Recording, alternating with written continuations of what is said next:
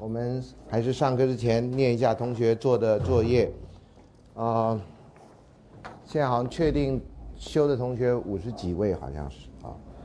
呃，这个同学的作业第一个是罗密欧朱丽叶，别忘了作业都是要写明同学是什么样的年纪或学系，你可以看一下这个相关的，不是就你不是叫你就收集十二个故事啊，呃，这样都没有社会学的基本的训练啊。希望你能看出某些故事跟某些人是有一些相关的。他第一个故事是罗呃罗密欧与朱丽叶啊，如果当初再多等一分钟，彼此生命就能相交了。错过的遗憾总是最令人难忘的啊。你这也不知道是谁写谁写的这样。第二个电影，初恋那件小事，即使你从来就不知道，如果真的有这么一个人在你的身后默默一直关注你，那该是多幸福的事。你写的这个都好像是那种电影简介，你知道吗？啊，这个吸引人家去看电影的，写的蛮好的。坦白说啊，我最不会就是写这个。有时候电影公司会请我去看电影，然后看完了说：“孙老师，你可不可以帮我们写五十个字的推荐？”呃，我非常不行，这样啊，我下次也许可以推荐你这样啊。好，电影那些年啊，每个人的国高中多少都有一个暗恋的对象。电影中他们两个彼此两小无猜。呃，同学，高中生好像通常都不适用两小无猜啊。呃，过了青春期的，好像都不太适用两小无猜啊。嗯，好，他们两个彼此两小无猜的爱情，有种让人回到过去时光的感觉，觉得特别幸福。你想，高国中生看的话，是不是让人回到未来？你现在是大学生，你回去看高中生，当然是回到过去了啊。那那个要是高国中生的话，那就是一个期可以期待的未来嘛啊。啊，觉得特别幸福，最然而最终还是错过了。也许这样错过让这段感情更加的不同。同学没有到最后最后的关头，就是没没没进坟墓之前，呃都没有最后的问题啊。也许他们后来两个人都离婚了，然后终于在一起了啊，可以拍一个那些年啊，然后你就说啊，令人怀念的未来啊，这样啊。第四是《牡丹亭》，《牡丹亭》呢，每一段爱情都像一个梦，有时候爱上的是那种做梦的感觉。同学，《牡丹亭》只爱过一次哎，他们只爱过一个人哎，哈，你知道《牡丹亭》的故事啊？你不知道也没关系啦啊。第五，《神雕侠侣》杨过及小龙女啊，史上最痴情的莫过杨过。这就让小小朋友说，我小的时候啊，这样的啊，你的时间 time frame 太小了，所以你就认为这史上最最痴情莫过杨过。不知小龙女是生是死，只痴痴的等着约定的日子到来。尾声不也是这样吗？啊，只等的地方不一样而已了啊。好，你喜欢就好了啊。呃啊，只是不不不知小龙女生是死，只是痴着等待着约定日到来的她，真的是所有女孩子中最佳人选啊。可是你要想，你是小龙女，OK 了。你假如不是小龙女呢，你喜欢的那个人只会在永远在等着另外一个人啊，那个你就不认为这是最佳人选了。这里有梁山伯与祝英台，虽然不能以人的形式相聚，但他们化作蝴蝶，从此双宿双飞，或者比当人类还要幸福很多吧。呃，他们化作蝴蝶的最大困扰之一，就会碰到庄子这样啊。那你谁呀、梁山伯吗？不，我是庄子。啊，你来干嘛？是吧？所以那蝴蝶还会碰到庄子，会出很多奇怪的问题啊。你们都不觉得吗？这你念到现在，化作蝴蝶的人只有庄子跟梁山伯、祝英台啊，不是吗？所以会演出庄子与梁山伯、祝英台。我不知道这戏要怎么演下去，这样啊，嗯，蛮有意思的啊。光想到就觉得很有意思。第七，《笑傲江湖》中的令狐冲与任盈盈啊，明知道令狐冲心中还有一个他，任盈盈依然全心付出，最后终于获得令狐冲的爱。这大概是金庸笔下唯一一个那么用心为爱付出又得到回报的女人了啊。嗯，我们第一次看到令狐冲这个名字，我觉得跟狐臭不知道有没有什么关系，不知道为什么啊，有一个狐字在那啊。第八，电影《建筑学概论》，对，这这个电影的最大问题就是跟建筑学一点关系都没有啊。你千万不能够说啊，城乡所第一堂课要上建筑学概论啊。多年后，如果真的遇到了好久不见的初恋，心中曾有的那份悸动，也许依然会像电影那样深刻，让人觉得害怕。啊，有觉得害怕，又不是泰国鬼片。特别是当你已经有了另外一半的时候，但是那时候彼此说不出口的话，如果真的有机会像他们一样彻底讲开来，也许对彼此还是很幸福的吧，啊，哼哼。第九，《白蛇传》啊，唉，如果真的有个妖妖精那么爱我的话，我知道他是妖的那一刹那，我真的会忍心去杀死他吗？你从人的观点啊，反正妖嘛，就是不能跟人在一块儿，啊，呃，他就是精也没用，他还是个妖，啊，这从人的观点，那你从妖的观点呢？就是我们都用人类中心来思考我们的宇宙，那从外星人思考呢？那我们是不是就他的夜市里面卖的那个串烧的东西？你都不会这样想吗？每次到夜市去看那种卖串烧那些东西。常觉得，哎，我们是不是就是外星人夜市的串烧的东西？一样啊，妖对我们那么痴情，我们要杀了他，为什么？因为他只是他妖，不是因为他爱你啊。那你反过来，那妖的电影里面，如果是妖为主体的话，人类是不是就是那种完全不能见的事实？你只要告诉他真相，他完全不能接纳这个真相，他最后就把你杀了。那这故事美在哪里呢？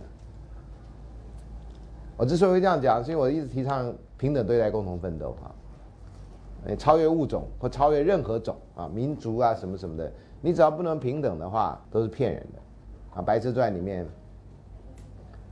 这也是一个这样啊，因为我的真实身份你不能接受，虽然那个电那个那个戏剧里面是用它是蛇这个部分来，因为适合一般人不能接受的故事的情况就比较容易一点，啊，如果她是无所不能的仙女，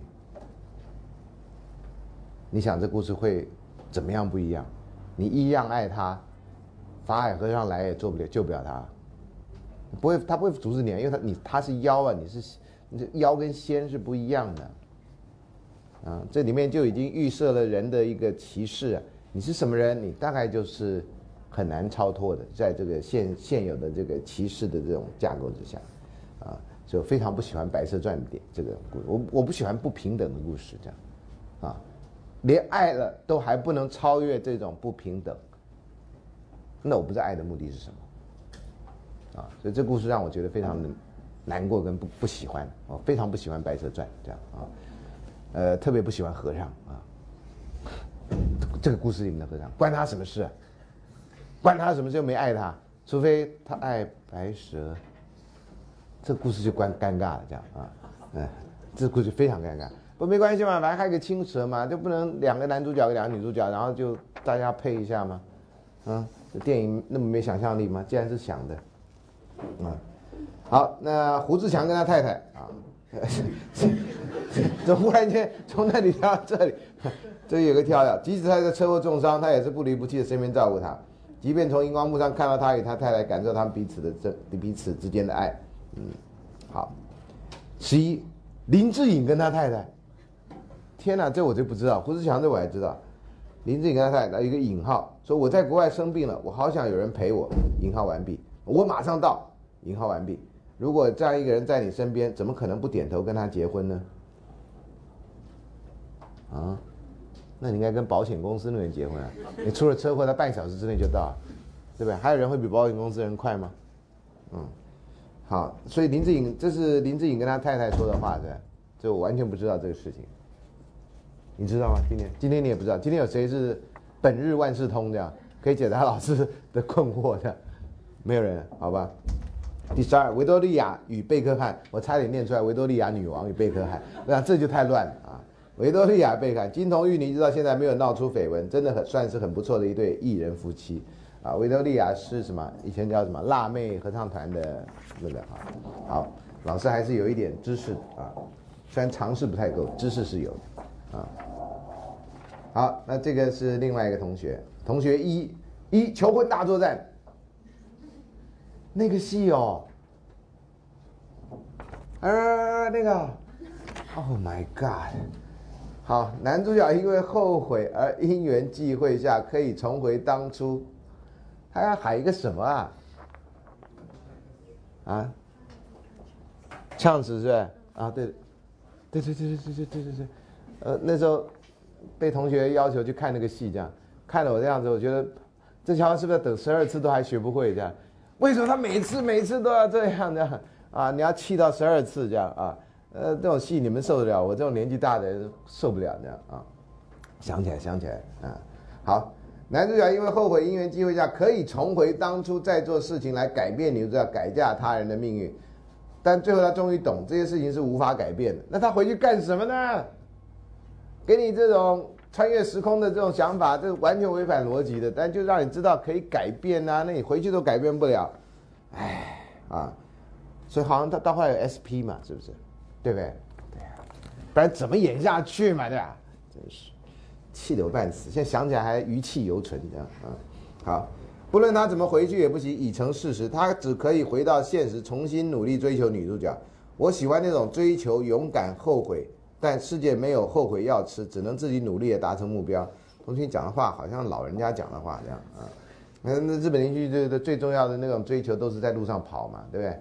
啊，他一定要那个男女主角的身体一定要非常好，不然的话不可能，一定要在路上跑，然后常常跑很久，然后摄影师就坐在机坐在这汽车上面，然后你就在那边跑，一直跑，一直跑这样啊。我已经看太多日本剧了，日本剧里面万一没有跑的话，那大概就不是日本剧，啊，以前那个谁演那个林濑遥刚出来的时候，也是一直跑，一直跑，一直跑这样的，啊，后来去拍舒跑广告，这都有道理的。我怀疑从一开始就是舒跑赞助的这样啊。好，二老爷爷老奶奶那种简单的爱，每天手手托手啊，我们是讲手牵手，你是不是乔生？还手托着手，老爸啊，哎呀啊，手托手，互相支持，互相照顾，简简单单的生活，大家互相爱护，就是那种单纯。你这没有讲任何电影，也没讲任何那个，这是你幻想出来的啊。老先生老太太大家很难手偷手，因为骨头会脱臼。啊，有人骨质疏松，这非常危险的啊！互相扶持、互相照顾，倒是有可能的啊。也有人互相干掉来干掉去的那种啊。那老了，你知道吗？那个反正双方耳朵都中听，你也不知道那是打招呼还是什么。嗯，所以有时候你从外人看，你觉得那那夫妻好像感情很差，但是你这深入了解，有的时候那就是他们沟通的方式这样。你年轻的时候耳朵很好，所以说不得一句坏话；年纪大了，耳朵反正都差了，然后也会碎碎念，然后反正你也不记得，他也不会记得，所以。老夫妇的就不要人家看到就好啊。第三，青梅竹马，你看你都没有写任何，这个同学都没有写任何故事，都是想象中两小无猜而成为伴侣的爱，一生中只认定对方且互相相爱。虽然不能和很多人谈恋爱，但这种从小到大的成长的回忆很甜蜜又可爱啊。看的电影或知道故事太少这样。如果青梅竹马哈都那么重要的话。我们大概这辈子不太可能认识其他人。从古到今，青梅竹马没有几对成功的。啊，郎骑竹马来，绕床弄青梅，就这句话出处，好像他也没成，没几个人成的。哦，你小学念六年了，我们刚刚讲青梅竹马通常是青春期以前了，是你这一生教育做最长的，除非你后来考上医学院，那有七年，那更长啊。呃，不然的话，那个带很长的时间。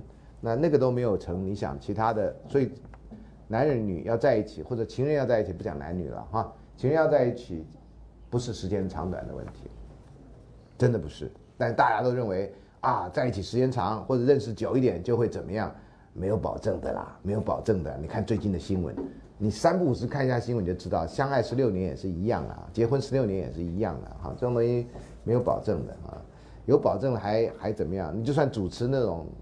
讲感情的节目，你也没有保证我们教这种课的老师或讲这种事情的人，大家就等着看我们出糗，你知道吗？他想说，哎，你好像很行的样子哈，那哪一天你出糗，你试试看，这样。我觉得我们这种人就这样。我从第一天开始教爱情社会学，就有人等着看我出糗啊，就有人等着看我出糗啊。说你看，你你到时候你还不就是欺世盗名的人，就这样。我觉得整个媒体都处于非常不友善的这种这种情况啊，没有人想去帮助他。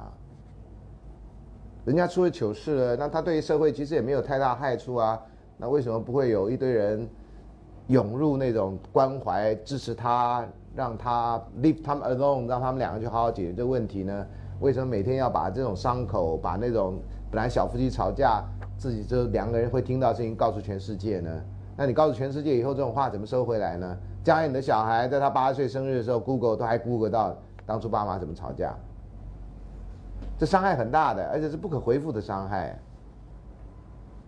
啊，我觉得这个难道不能有一个法令说不能采访人家的感情私事吗？只要这东西跟公益无关，你可不可以不要采访他，让他们好好去解决这个问题？呃，政府提供或什么相关的人士提供相关的管道，不管他要去算命要干嘛，随便，啊，或者法律咨询，让他好好的解决这个问题。那这些人将来对社会还是有用的人嘛？你每天去问他，这事情你怎么样？这事情怎么样？你跟你老公怎么样？那你老公说了这个，你觉得怎么样？我们又不是法庭，我们干嘛做这种事呢？然后把人家事情越搞越大，越搞越烂，然后我们会很高兴吗？这什么心态呢？啊，他也没杀人，也没放火，也没掳人家的人头什么之类的啊，是烟呢，听说啊。我每次看到这种事情，我都非常不爽啊！这这些人都没做坏事啊，演艺人员至少在我们生活中啊，演的戏啊，也增加我们生活上的乐趣啊，其实对我们社会某种程度都是有贡献的人呐。他赚的钱是比较多一点，你就要嫉妒人家吗？我觉得没有必要啊！啊，我觉得我们基本上是一个不懂得感恩的社会。这种事情不管谁发生，我觉得都应该让人家冷静的，应该给人家情绪上的、精神上的支持，让他好好去解决这个问题。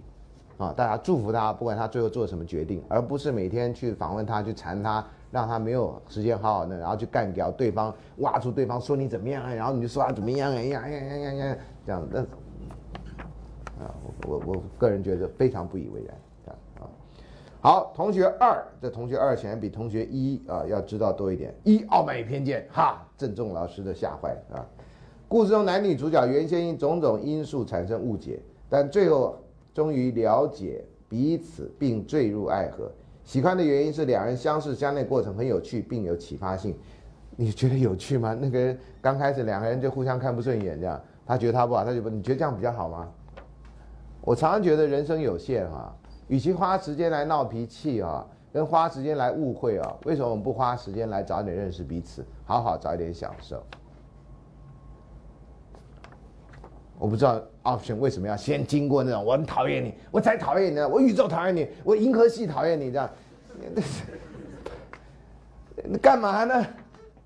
啊，我从以前看这种戏，我就这种啊，在什么地方等，千万不要提早走，因为电影都这样，我走了以后他就来了，对不对？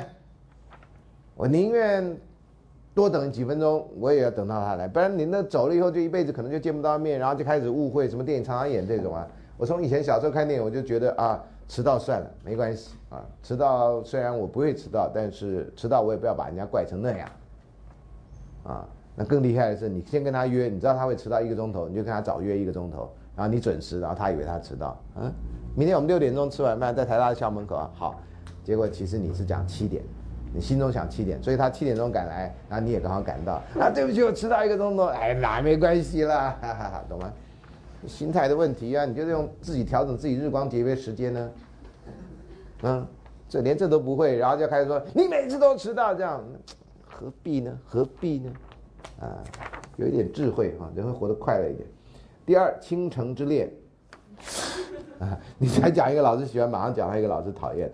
故事中男女主角从原先互相算计，到最终因为战争爆发而互相依赖，最后结婚。喜欢的原因是。世故的两人终于卸下心防而真心相待。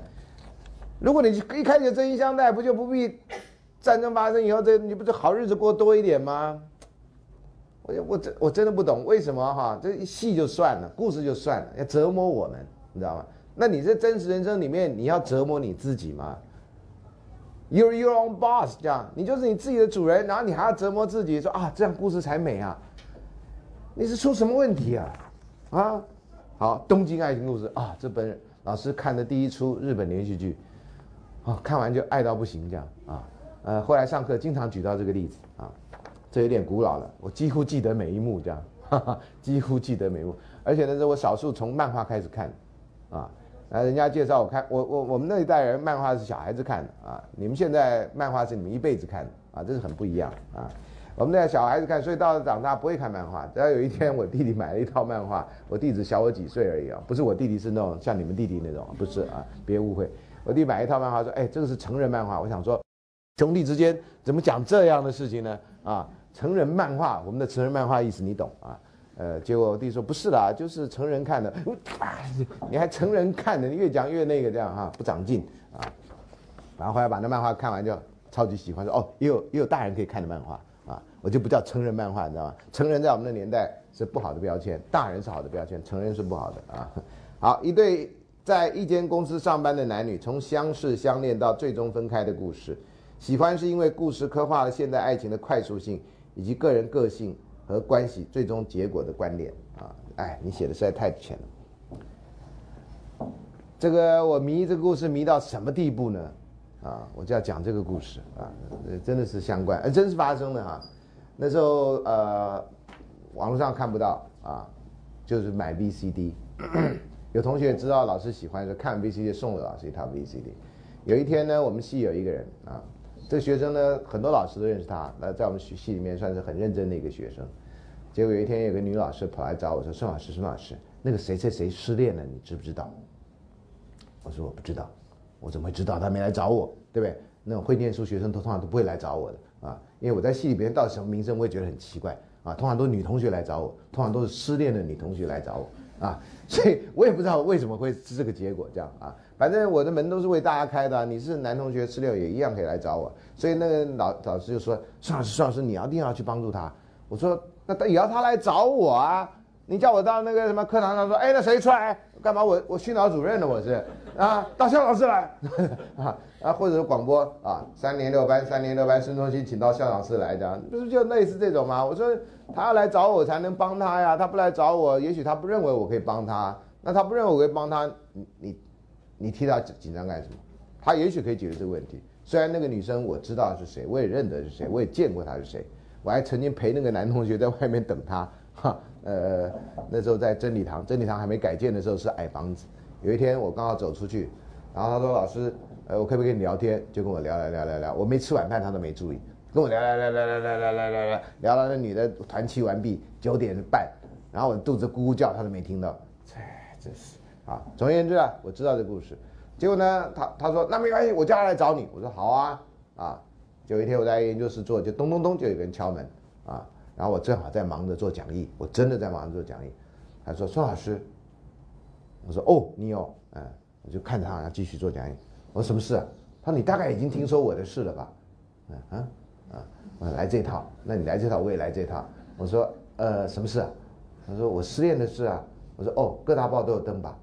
我就故意开他玩笑，但我怎么会知道呢？啊，他就看我态度怪怪的这样啊，然后我就没理他。他说：“孙老师，你到底知不知道我失恋了？”我说：“嗯，知道。那个谁有跟我讲？”我继续忙我的事，我连一眼都没看他啊。他说：“那孙老师，莫老师要叫我来找你啊，说你知道我该怎么办？”我说：“哦，谢谢他。”我就没理他，我就真的没理他。然后我说：“他说孙老师，那我该怎么办？”他站在门口这样啊，我那反正也进不去了啊。我的研究室，你只要有机会去看，知道不太容易进去。我就说，我就是说，等一下，你等一下，我再继续看荧幕哦。然后就把那个 VCD 拿出来，我说：“你拿回去看。”啊，他孙老师，我失业，你叫我看这个？我说：“对呀。”他说：“我不看日本剧啊。”我说：“没关系啊，拿回去看。”哦，我没空理你啊。我说：“你等下把门带上。”他。门关起来以后，我透过我上面有个玻璃嘛，我看到他还站在那边，非常困惑这样，不知道发生什么事情这样啊。那我继续做讲义，看怎么这人还在那，不管他啊，我去做做讲义这样。后来那是十二月底的事情，后来过完年他都没有没有再来。那女老师很认真，还问我说：“孙老师，孙老师，我叫他去找你，有没有去找你？”我说：“有啊。”那你你跟他怎样什么？我说：“我就叫他拿东京爱情故事 VCD 回去看。”那女老师想说。怎么会这样啊？他不敢问我啊，因为我是长辈啊，这样，嗯，他不敢问我这是不是有什么策略啊，或者纯粹的误会啊，还什么的这样哈，呃，他他说孙老师，那他最近有没有跟你联络？我说没有啊，他不会自杀了吧？我说报上没登啊，啊，有关台大社会系的事情报上都会登啊，虽然登的都错的啊，最近那个人的那个就被登错，他根本就是大学部学生，说是研二学生，你看这错的多离谱这样啊，好，过完年以后啦。有一天我就来了，来来还没上开学我就来做讲义啊啊，然后咚咚咚又敲门，他就男男男同学来，他说老师我说哎啊我就不理他，啊我就不理他，他说老师你有没有空跟我聊一聊？我说哦，既然这样讲了，我好像就应该停一下。我说好吧，先存档我就留。我说怎么样？他说老师来还你 B C D。我说哦，他说老师我看过了。我说几遍了？啊他他看过。我说几遍？他说老师。这种东西有人看两遍以上的吗？我说有啊。啊，他老师让你看几遍？我说两位数字啊。我大概看十遍了，真的那个剧我大概看了十遍，每一 几乎每一个 frame 我都知道，你知道吗？很夸张的啦。啊，呃，现在不太记得了，但是以前看很多。啊，另外我说那那个另外一个那个日剧研究社的那个家伙可能看了二十遍有啊，啊，呃，他觉得不可思议。我说那你看了几遍到底？他说看了四遍。我说你看吧，哪能看一遍就那个的？一定要看很多遍的吗？啊，他坐下来，他就跟我说：“老师，你既然看那么多遍了，那我考你。”他就出一题考我。我说你考啦，反正我现在电视冠军那样的，我万一我万一怎么那样被你考倒，这片就送给你了，这样反正这也没损失嘛，对不对？你知道吗？有时候夸下海口的时候，你一定要准备好，讲的非常顺，就那个东西也不是很准。你不要忽然间夸下一个海口什么，我下个月薪水都给你，那就不行，那个损伤就大了啊！记住啊，讲的非常顺，然后讲的那个是很重要的事情，这样，然后这 B C 就送给你这样啊。好好，老师啊，这就就出了一题哦。后来这一题变成要第二年要修我爱情社会学的人的。必做的题目哦，你才能修这门课。我每年有些新花样，这样啊。好，然后最后两个人要分手的时候啊，那女的回到那个男的在爱媛县的故乡，这样念的小学，因为他的过去他来不及参与，那时候不流行偶像剧，不流行穿越剧，不然的话这事情就解决了啊。所以求婚大作战也是这样，那穿越他他不流行，不流行他不能回去，不能回去他就最后要分手的时候。他就到那个小那那两个人，那个这个男孩呢，跟他的青梅竹马的后来在一起的这样啊，那两个人真是虐这样讨人厌这样啊，所以那那个后来要分手的女主角就去了那个地方这样啊，去那地方然后把自己的名字刻在那两个人的名字的旁边这样。小时候你会在别地方刻名字吧？谁谁谁爱谁谁谁，他就是写了立香这样的。然后那个男的后来追过来，追当然追到了啦，哈，追到以后那个女的说我要坐几点几分的车子这样，啊，那男的就在几点几分的时候到车站去，那女的已经走了，然后被个手帕绑在那个车站那边写拜拜这样，哦，那时候他就问我说老师为什么？啊，不就来早了，然后车先来吗？啊，他说：“老师，你看，你看了十遍也是没用的，因为这里面有一个关键，这就是后来要修这门课的问题啊。请问关键是什么？啊，我也不告诉你答案啊。后来他跟我讲了，我一听我说啊，我该拜你为师啊，这样啊，呃，他他找到答案，我觉得是非常合理合理的答案，因为他看四遍真的看得认真，这样啊，难怪考上我们系那么认真的人。好，他最后告诉我，问我一个问题，他老师，我这个问题要问你。”啊，我说你怎么样？那个哎呃，失恋过去没？他过去了，过去了。谢谢老师啊。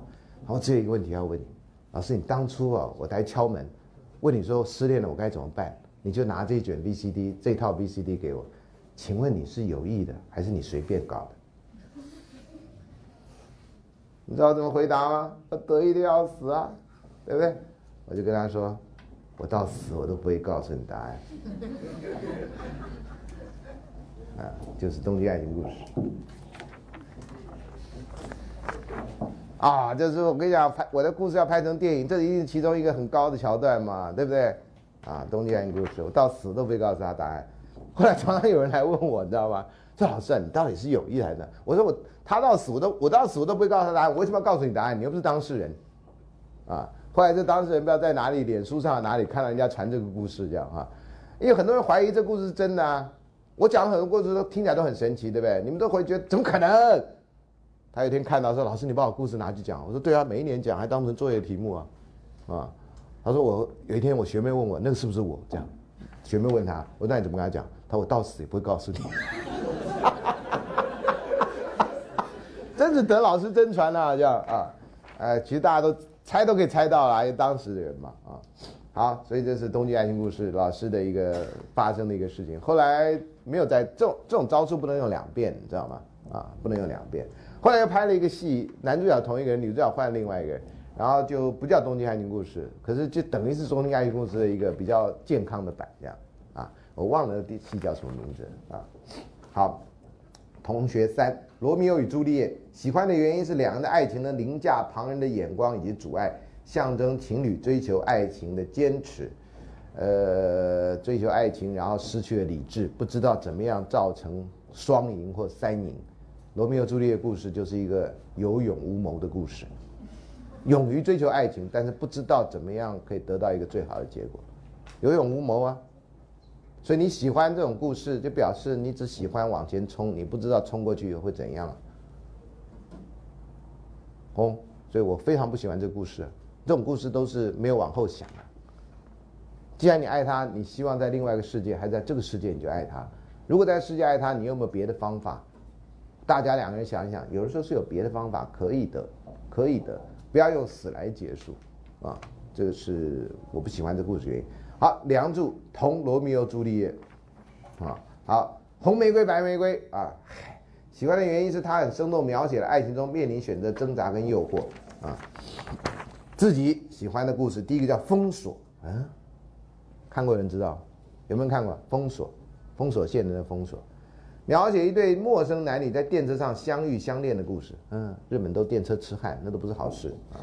喜欢他的原因是因为他点出了现实世界中人们渴望的其实是平凡的真人，而不是纯洁的好人或圣人。啊，比电车男好了啊。第二，《李娃传》哟，描写一个青楼女子先是骗走了富家子的钱，以后再帮助他考取功名的故事。啊，喜欢的原因是现实世界中该结局的可能性事实上相当低。所以你喜欢这种事实上相当低的故事，那你前面喜欢的是，其实人们渴望的是平凡而真实，而不是纯洁的好人或圣人，你不是有点矛盾吗？啊，第三，一对法国男女同居了十多年，并育有一子，但始终未结婚。听说这种法国人非常多，啊，因为他所享受的法律福利跟结婚的是一模一样，啊，旁人询问便回答，不因婚姻而能长久结合关系才是真正的爱情。喜欢的原因是相当认同他们的想法。沙特波娃好像也是这样，就没有小孩而已啊。这个在台湾，你们这一代人会越来越常碰到这样的事情，这样啊。嗯，这有点长，那就不念。好，那就先这样。那我们今天开始上课，所以这今天要上的是圣经中的爱情，或跟圣经有关的爱情故事。呃，先声明一下，第一个，老师不是教徒啊，所以呃，我不是从宗教的立场来讲的。啊，我是从作为一个读书人的立场啊，呃，但是呢，我参考的都不是我故意要毁谤或故意要提倡宗教啊，所以你不是宗教的人没有什么关系，你不信教的也没有什么关系，你一样可以去了解。我们台湾当然比较没有这样的环境啊，去了解我们啊身边的各种的宗教，或者呃用世俗的方式去了解宗教，因为我们的大学课程里面。宗教入门、宗教概论，不是通识课程，在以前图书馆里面，宗教的书都不不会有的，他怕是传教，啊，所以你在台大要找圣经或找其他佛经都不太容易，因为是怕传教。那这几年可能又开通一点，因为哲学系有老师在教，就比较不一样啊。那我在社会学界，你除非要教宗教社会学啊，不然的话，大概对很多宗教的那个内容也不太了解。很多同学到了大学以后，因为特别是在大学中，你会觉得人生碰到一些人生的问题，会去思考。常常宗教呢，在这时候提供你很好的答案，那你就不管人家宗教是怎么样，那你就会加入了那样的宗教团体，啊，那有人就开始对师傅非常的崇拜，那有人就开始去读经班、查经班之类的，啊，那这个宗教现象常见。那有的人在进去之前完全不了解宗教是怎么一回事。那有人非常不喜欢那样，刚开始只是因为客气，啊，那他客气到后来，那对方打蛇随棍上，那你缠到你受不了的时候，因为上次有一个同学，一年级同学，啊，老师说我真的不想去那个团体，我该怎么办？我说你就跟他说你不想去啊，就这么简单呐，你不要骗他呀，哈，我觉得不需要那样的嘛，啊，那你就不要去，不要去也是一个方法。我觉得你说说你觉得你不太习惯，啊，我觉得这是一个我认为比较好的方法，可他也没照着做。所以我觉得呢，很可惜哈，一般同学还没有机会了解宗教，就得去面临要加入跟不加入的这种选择，这其实对某些人是很大的残害啊。那有些宗教会一直要强调会员要很多，然后又给人家很多情感的压力啊，这也都是不当的啊。那这个部分呢，要讲的原因不是因为别的啊，不是绝对不是个人的原因，是因为圣经在西方人的世界里面，在西方文化里面是个很重要很重要的一个。文化跟行为的根源啊，所以你不了解圣经里面讲的啊，那你大概要了解西方人有时候会有一点困难啊，这是所以是这样子上课为了了解这个才说的啊，嗯，哎，我们上次佛教的部分好像跳过，因为佛教讲的很短嘛啊，呃，等一下再回头来哈。那圣经中有关的爱，在这讲义里面一百二十五页哈，它跟希腊文的爱，这跟我们在一开始在介绍那个的讲的差不多，你可以看一下，有 eros、storge，有 philia、有 agape 啊，这个呃都有它不同的区分啊，不同的说法啊。然后在一百二十六页这里哈，有一个呃修女叫刘河北啊，她说了，她说整个新约中动词的爱，这个是希腊文哈。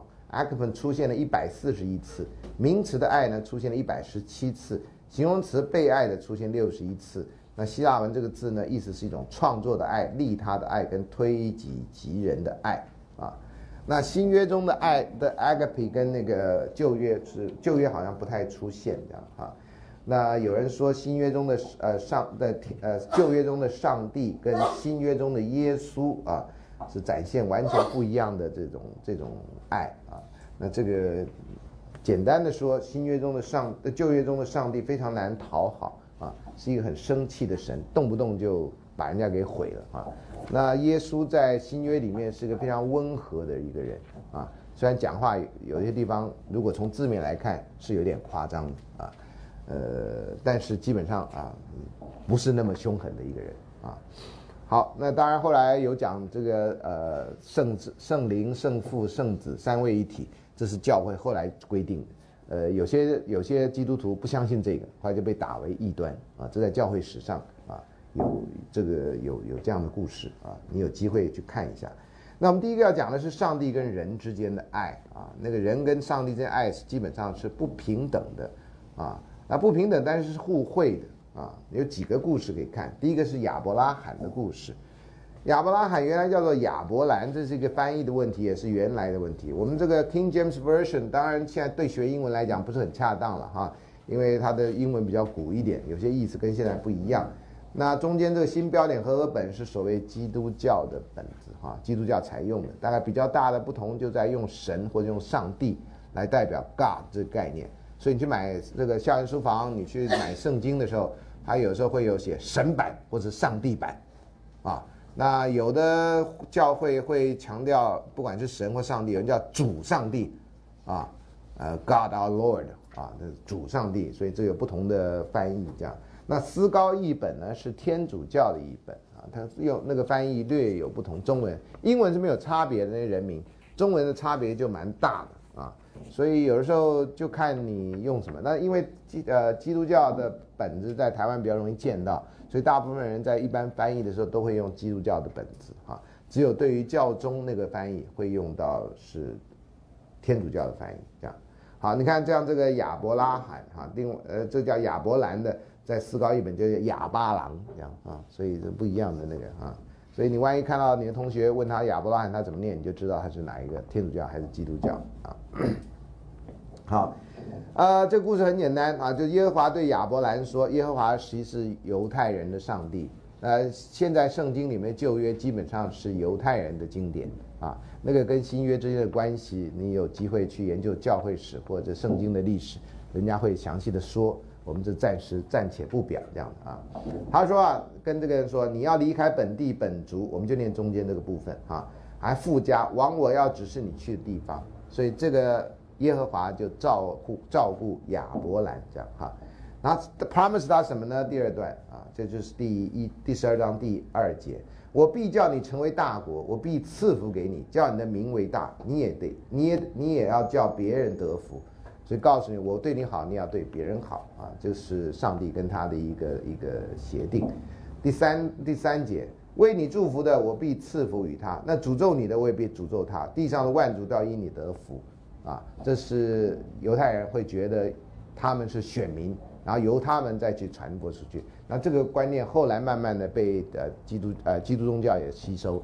所以耶稣有人说耶稣原来是犹太人呢，他是犹太人把犹太教转变为。基督宗教的第一个人啊，他是搞革命的。从这个意义上来看，好，那亚伯兰怎么样回回报这个耶和华呢？你看这个在十二章第七节，耶和华向亚伯兰显现啊，就让他看到他啊，呃，在圣经里面旧约里面，他常常躲在云雾里面。有人说啊，那就外星人嘛，哈，弄出了什么气嘛？这样有人用这种解释。那当然教徒都不是这样解释的啦，哈，显现说我要把这地赐给你的后裔啊，这后面都是亚伯拉罕的子孙的后裔。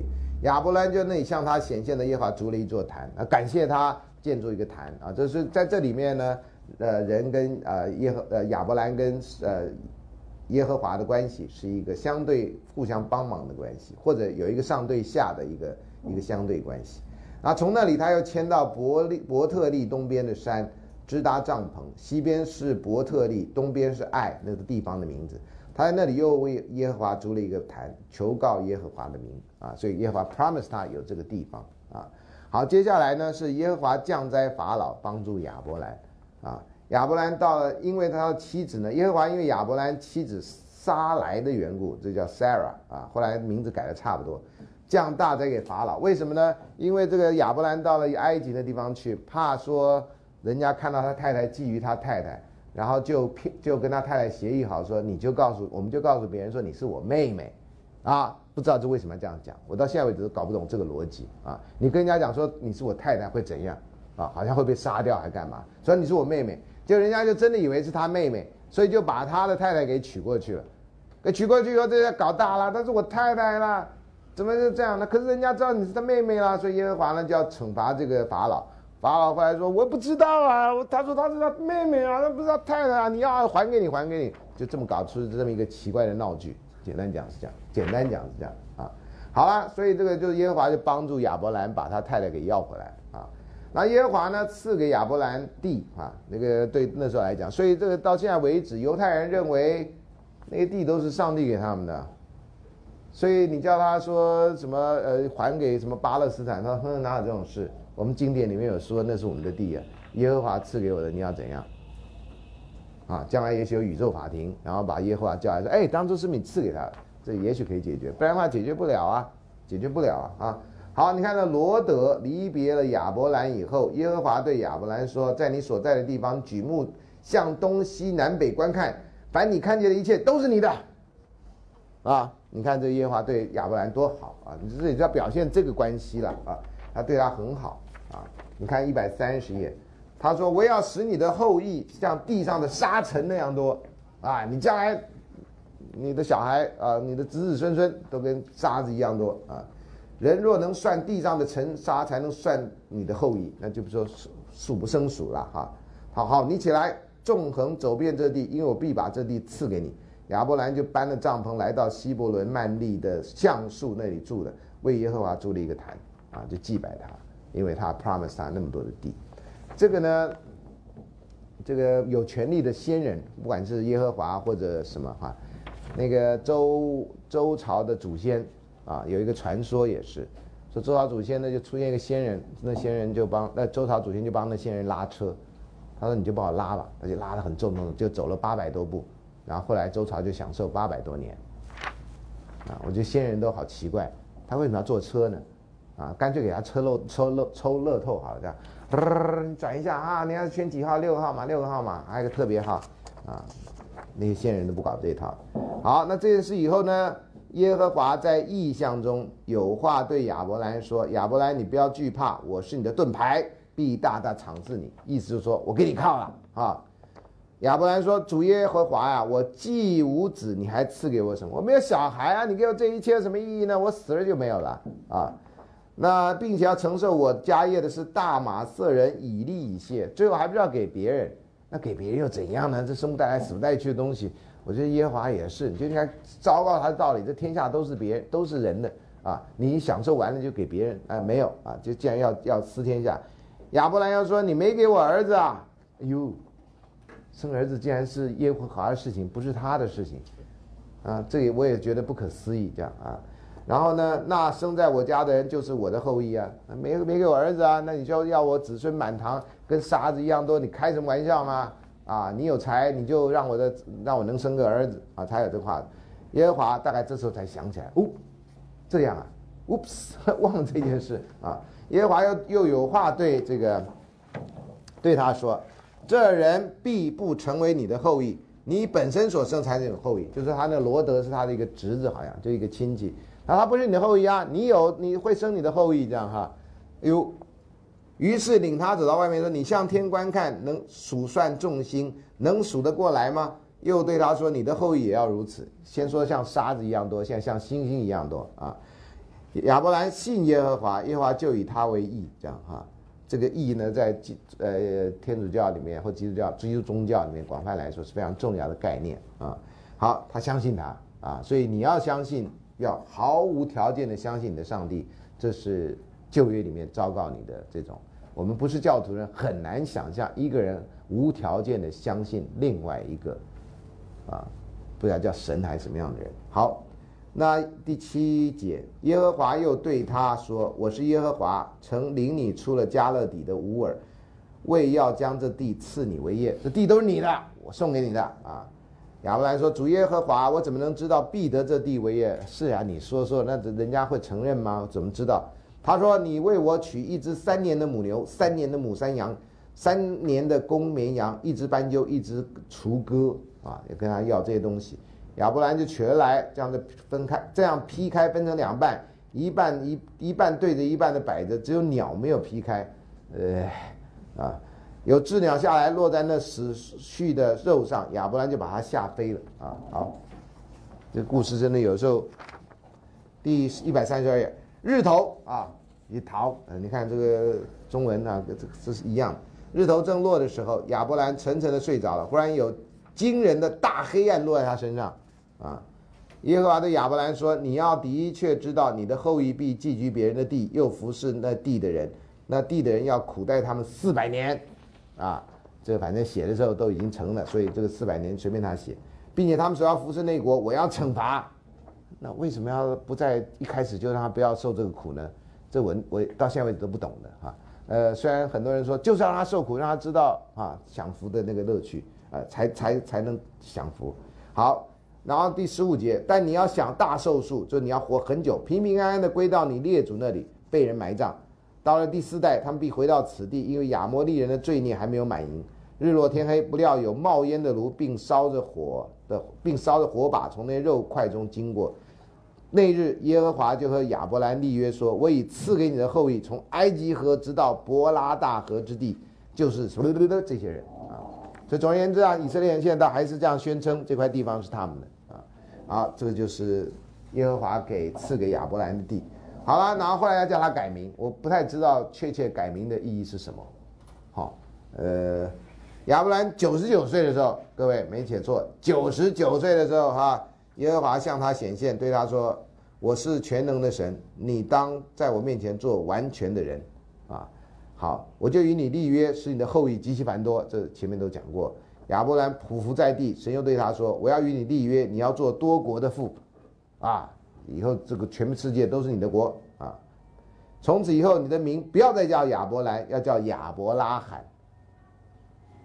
这个差别在哪里啊？这个在原来的英原来的语文可能有很明显的差别，因为这个如果没有注解，你就不知道这个有什么差别啊？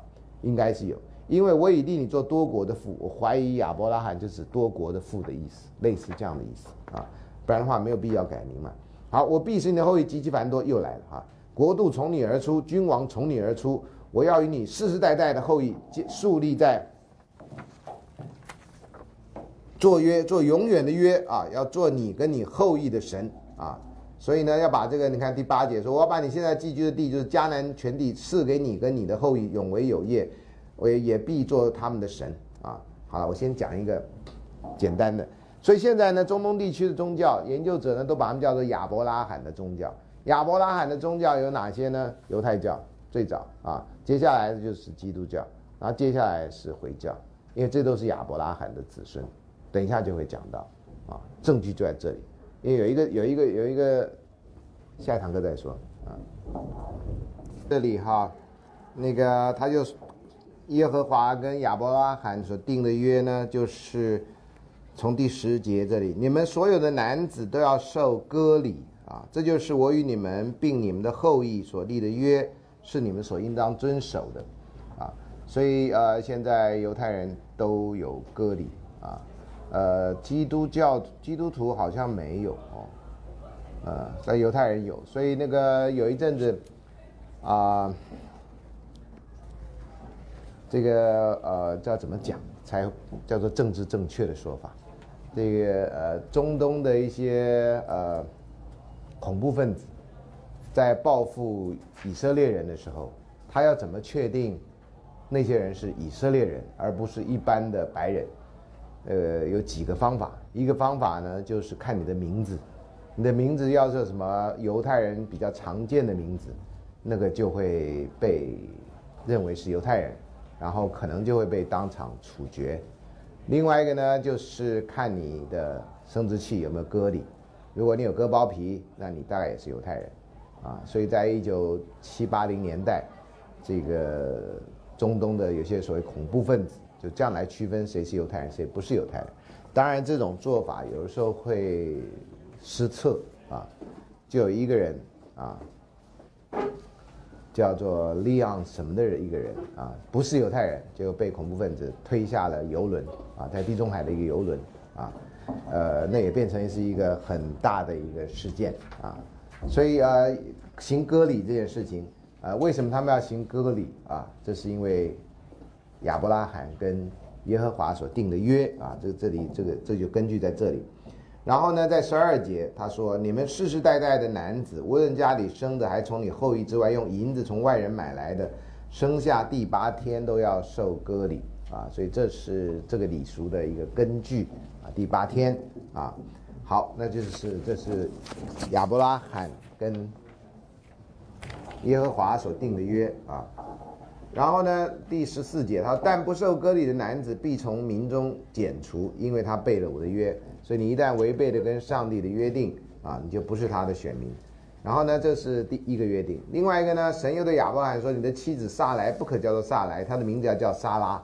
呃，这个我刚刚也说过，一样的道理，一定在原来的语文里面哈，这个代表一个什么新的意义？不然的话，把名字改一个音，这个听起来蛮怪的嘛啊，就是沙拉啊。”然后呢，我必赐福给他，这个他就是沙拉，让让他得一个儿子啊。如果你都不知道这个背景，你就不知道这个事情有什么稀奇的。等下慢慢慢慢这故事就出来了。那我要赐福给他，他要做多国之母，你是多国之父，他是多国之母啊。也有百姓的君王从他而出，这样啊。好，这个耶和华讲完，亚伯拉罕就伏地伏伏在地上喜笑啊。这个笑呢，就这。一百岁的人还能生孩子吗？对不对？那个那时候虽然没有健康教育常识，他也知道一百岁人大概是不能生孩子。然后莎拉呢，这这一百岁人是他自己了，他那时候九十九了哈。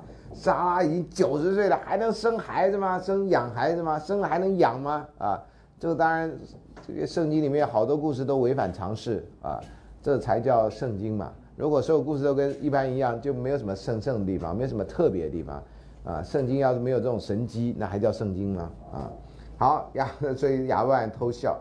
亚伯拉罕呢，对于神说：“但愿以实玛利活在你面前。”因为在那之前呢，亚伯拉罕有一个妾，这个妾是撒拉的妾啊，那就是撒拉是正式太太，那是妾，叫夏甲。夏甲我记得叫哈嘎伊啊，之前，然后夏甲早就因为那个莎拉一直不能生嘛。那莎拉就跟夏甲说：“那你就去跟我的老公同房，跟他同房，然后同房以后呢，就生了一个叫以实玛利的这个小孩。那因为他是妾啊，那这以实玛利呢，后来就变成回教徒的祖先。然后这个以撒呢，啊，这后来故事还没出来，以撒就变成犹太人的祖先。所以以阿冲突呢，如果根据这个经典，就是兄弟相争啊，然后这兄弟就是。”简单的话，大老婆跟小老婆嫡嫡庶之争啊，那这个在春秋战国这种事情也有啊，啊也有啊，所以呃某种程度不是太稀奇的事情，所以现在这中东地区宗教叫亚伯拉罕宗教就这样，他不管儿子是哪一个，老爸都是那个老爸的，啊，所以现在争来争去，呃，我们的外外人来看觉得。需要这样嘛？就像有时候，你看台湾的有些有钱人，啊，过世以后几房小孩在争财产那样啊，呃，我只想到说他们有没有割礼啊？啊，没有割礼，反正跟耶和华没有订约，他争来争去有什么意思啊？所以就随便就这画一个图，让简单的了解。呃，我们因为大部分人不了解以阿冲突或者那个中东地区怎么样，有一个某种程度很简单的宗教的根源，就从刚开始是这么简单的，后来就分出去。后来这个我我顺便念一段我讲义里面没有的，因为跟这个正文不是很相关，因为这个正文要讲到神跟人的关系。后来呢，这个我这样讲好像在牧师传道的。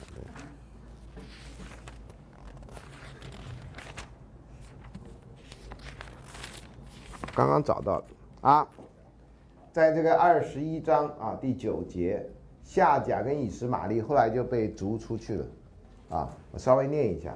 啊，那时候沙拉看见埃及人夏甲，因为夏甲是埃及人，不是他们迦南的人啊，为亚伯拉罕生的儿子戏笑，就对亚伯拉罕说：“你把这使女跟他儿子都赶出去，你不就像八点档连续剧吗？啊，就这样，你把他赶出去啊。然后呢，呃，因为这使女的儿子不可与我儿子以撒一同承受产业，啊，呃，他虽然是先生的啊，比他大大概十四岁啊，十三或十四岁啊。”他说：“那把干脆，这继承财财产要是我的儿子以撒继承，以实玛利没有啊。呃，亚伯拉罕为这事非常忧愁啊，那好歹也是他儿子嘛。但是对撒来讲，这是你儿子，不是我儿子啊，他完全没有没有贡献任何一个部分。好，所以呢，他这边写写的很清楚，亚伯拉罕为这事非常忧愁，因为关乎他的儿子。上帝呢就对亚伯拉罕说：你不必为这孩子跟你的使女忧愁。”莎拉对你说的话，你要听从，所以把他逐走也是上帝同意的啊。虽然是莎拉说的，他因为从以撒生的，才要称为你的后裔，啊，所以以色列人就抓住这句话说：“你看，我们是唯一的，你是，你知道吗？”我们来看，这不太有道理啊。这个耶和华好像 不是太公平嘛，好歹都是小孩嘛，都是人子嘛，不是吗？啊。所以呢，亚伯拉罕清早起来就拿了饼跟一袋一皮袋子水啊，给了夏甲，搭在他肩上，把他跟孩子一起送走。啊，夏甲就走了，但他却是在别是巴的旷野流浪。皮带的水用完了，夏甲就把孩子放在一棵小树下，自己走开约有一箭之远的地方，相对而坐。本来想抛弃这小孩，不知道怎么办啊。一个大一个女子在那空旷野里，所以我不忍心看见小孩死，就坐在对面放声大哭。哇，这感人肺腑啊！这时候应该有音乐起来的。啊，然后镜头拉远，这样啊，他就坐在对面放大。上帝听见孩子的声音，上帝的使者从天上呼叫夏甲说：“夏甲，你为何这样呢？不要害怕，上帝已经听见孩子那里的声音了。起来吧，把孩子扶起来，用你的手握住他，因为我必使他成为大国。嗯，你已经答应那边要成为大国，这边要成为大国啊，叫做大大国。各位大大，就这样来的吧？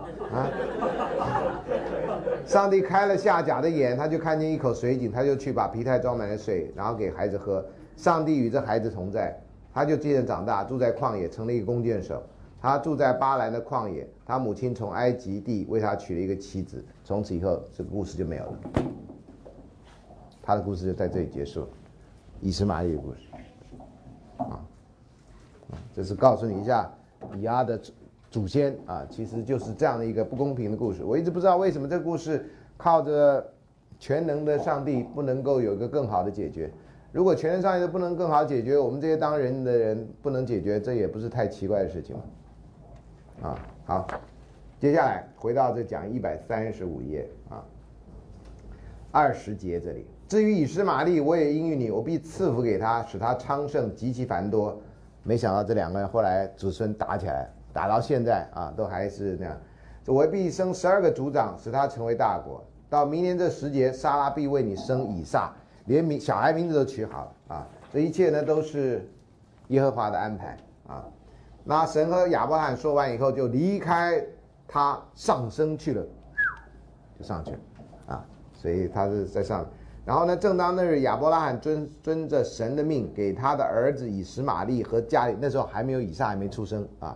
所以把以斯玛利呢跟家里一切男子，无论是在家里生的或银子买的，都行了割礼。亚伯拉罕受割礼时九十九岁，以斯玛利那时候十三岁。啊，我是刚刚把那故事先插插进来讲。好了，那莎拉也暗笑了啊。这个先亚伯拉罕笑了一下啊，然后这个莎拉，三个人中间有一个说明年这个时候我必要回到你这里，你的妻子莎拉必生一个儿子。莎拉在那人的后面的帐篷门口听到了这个话啊。沙亚伯拉罕跟莎拉年纪老迈，一个一百，一个九十嘛，对不对？莎拉的月经已经断绝了啊，这还能生小孩，真是神话啊！莎拉心里暗笑，连心里暗笑啊，说我既衰老，我主也衰老。我主不是指耶和华，是指亚伯拉罕。他怎么还能生呢？那耶和华对亚伯拉罕说：“莎拉为什么暗笑？你看，连暗笑他都知道，厉害吧？啊！然后他为什么暗笑？他已经说了嘛，年纪大怎么能生呢？这人之常情嘛。难道难道耶和华不知道吗？啊？呃，耶和华岂有难成的事？他意思说，你以为我做不到吗？我做得到的啊！这样早说嘛，对不对？啊？干嘛呢？那么生气？到了日期，明年这时候回到你这来，莎拉要生一个儿子。莎拉害怕，不承认，说我没有笑，没有笑。那没有，你笑了，你不是在像小学生在吵架吗？啊，好了啊，你知道我这不能到教会去，我到教会去一定被骂死，对不对？就这不尊不尊敬上帝，我很尊敬上帝，我只是觉得你不看这段，你不觉得笑出来吗？好有人性啊，对不对？啊，可他是神的话，你就不能乱笑。好了，那耶和华应允亚伯拉罕什么呢？他说我所要做的事情，岂可瞒着亚伯拉罕呢？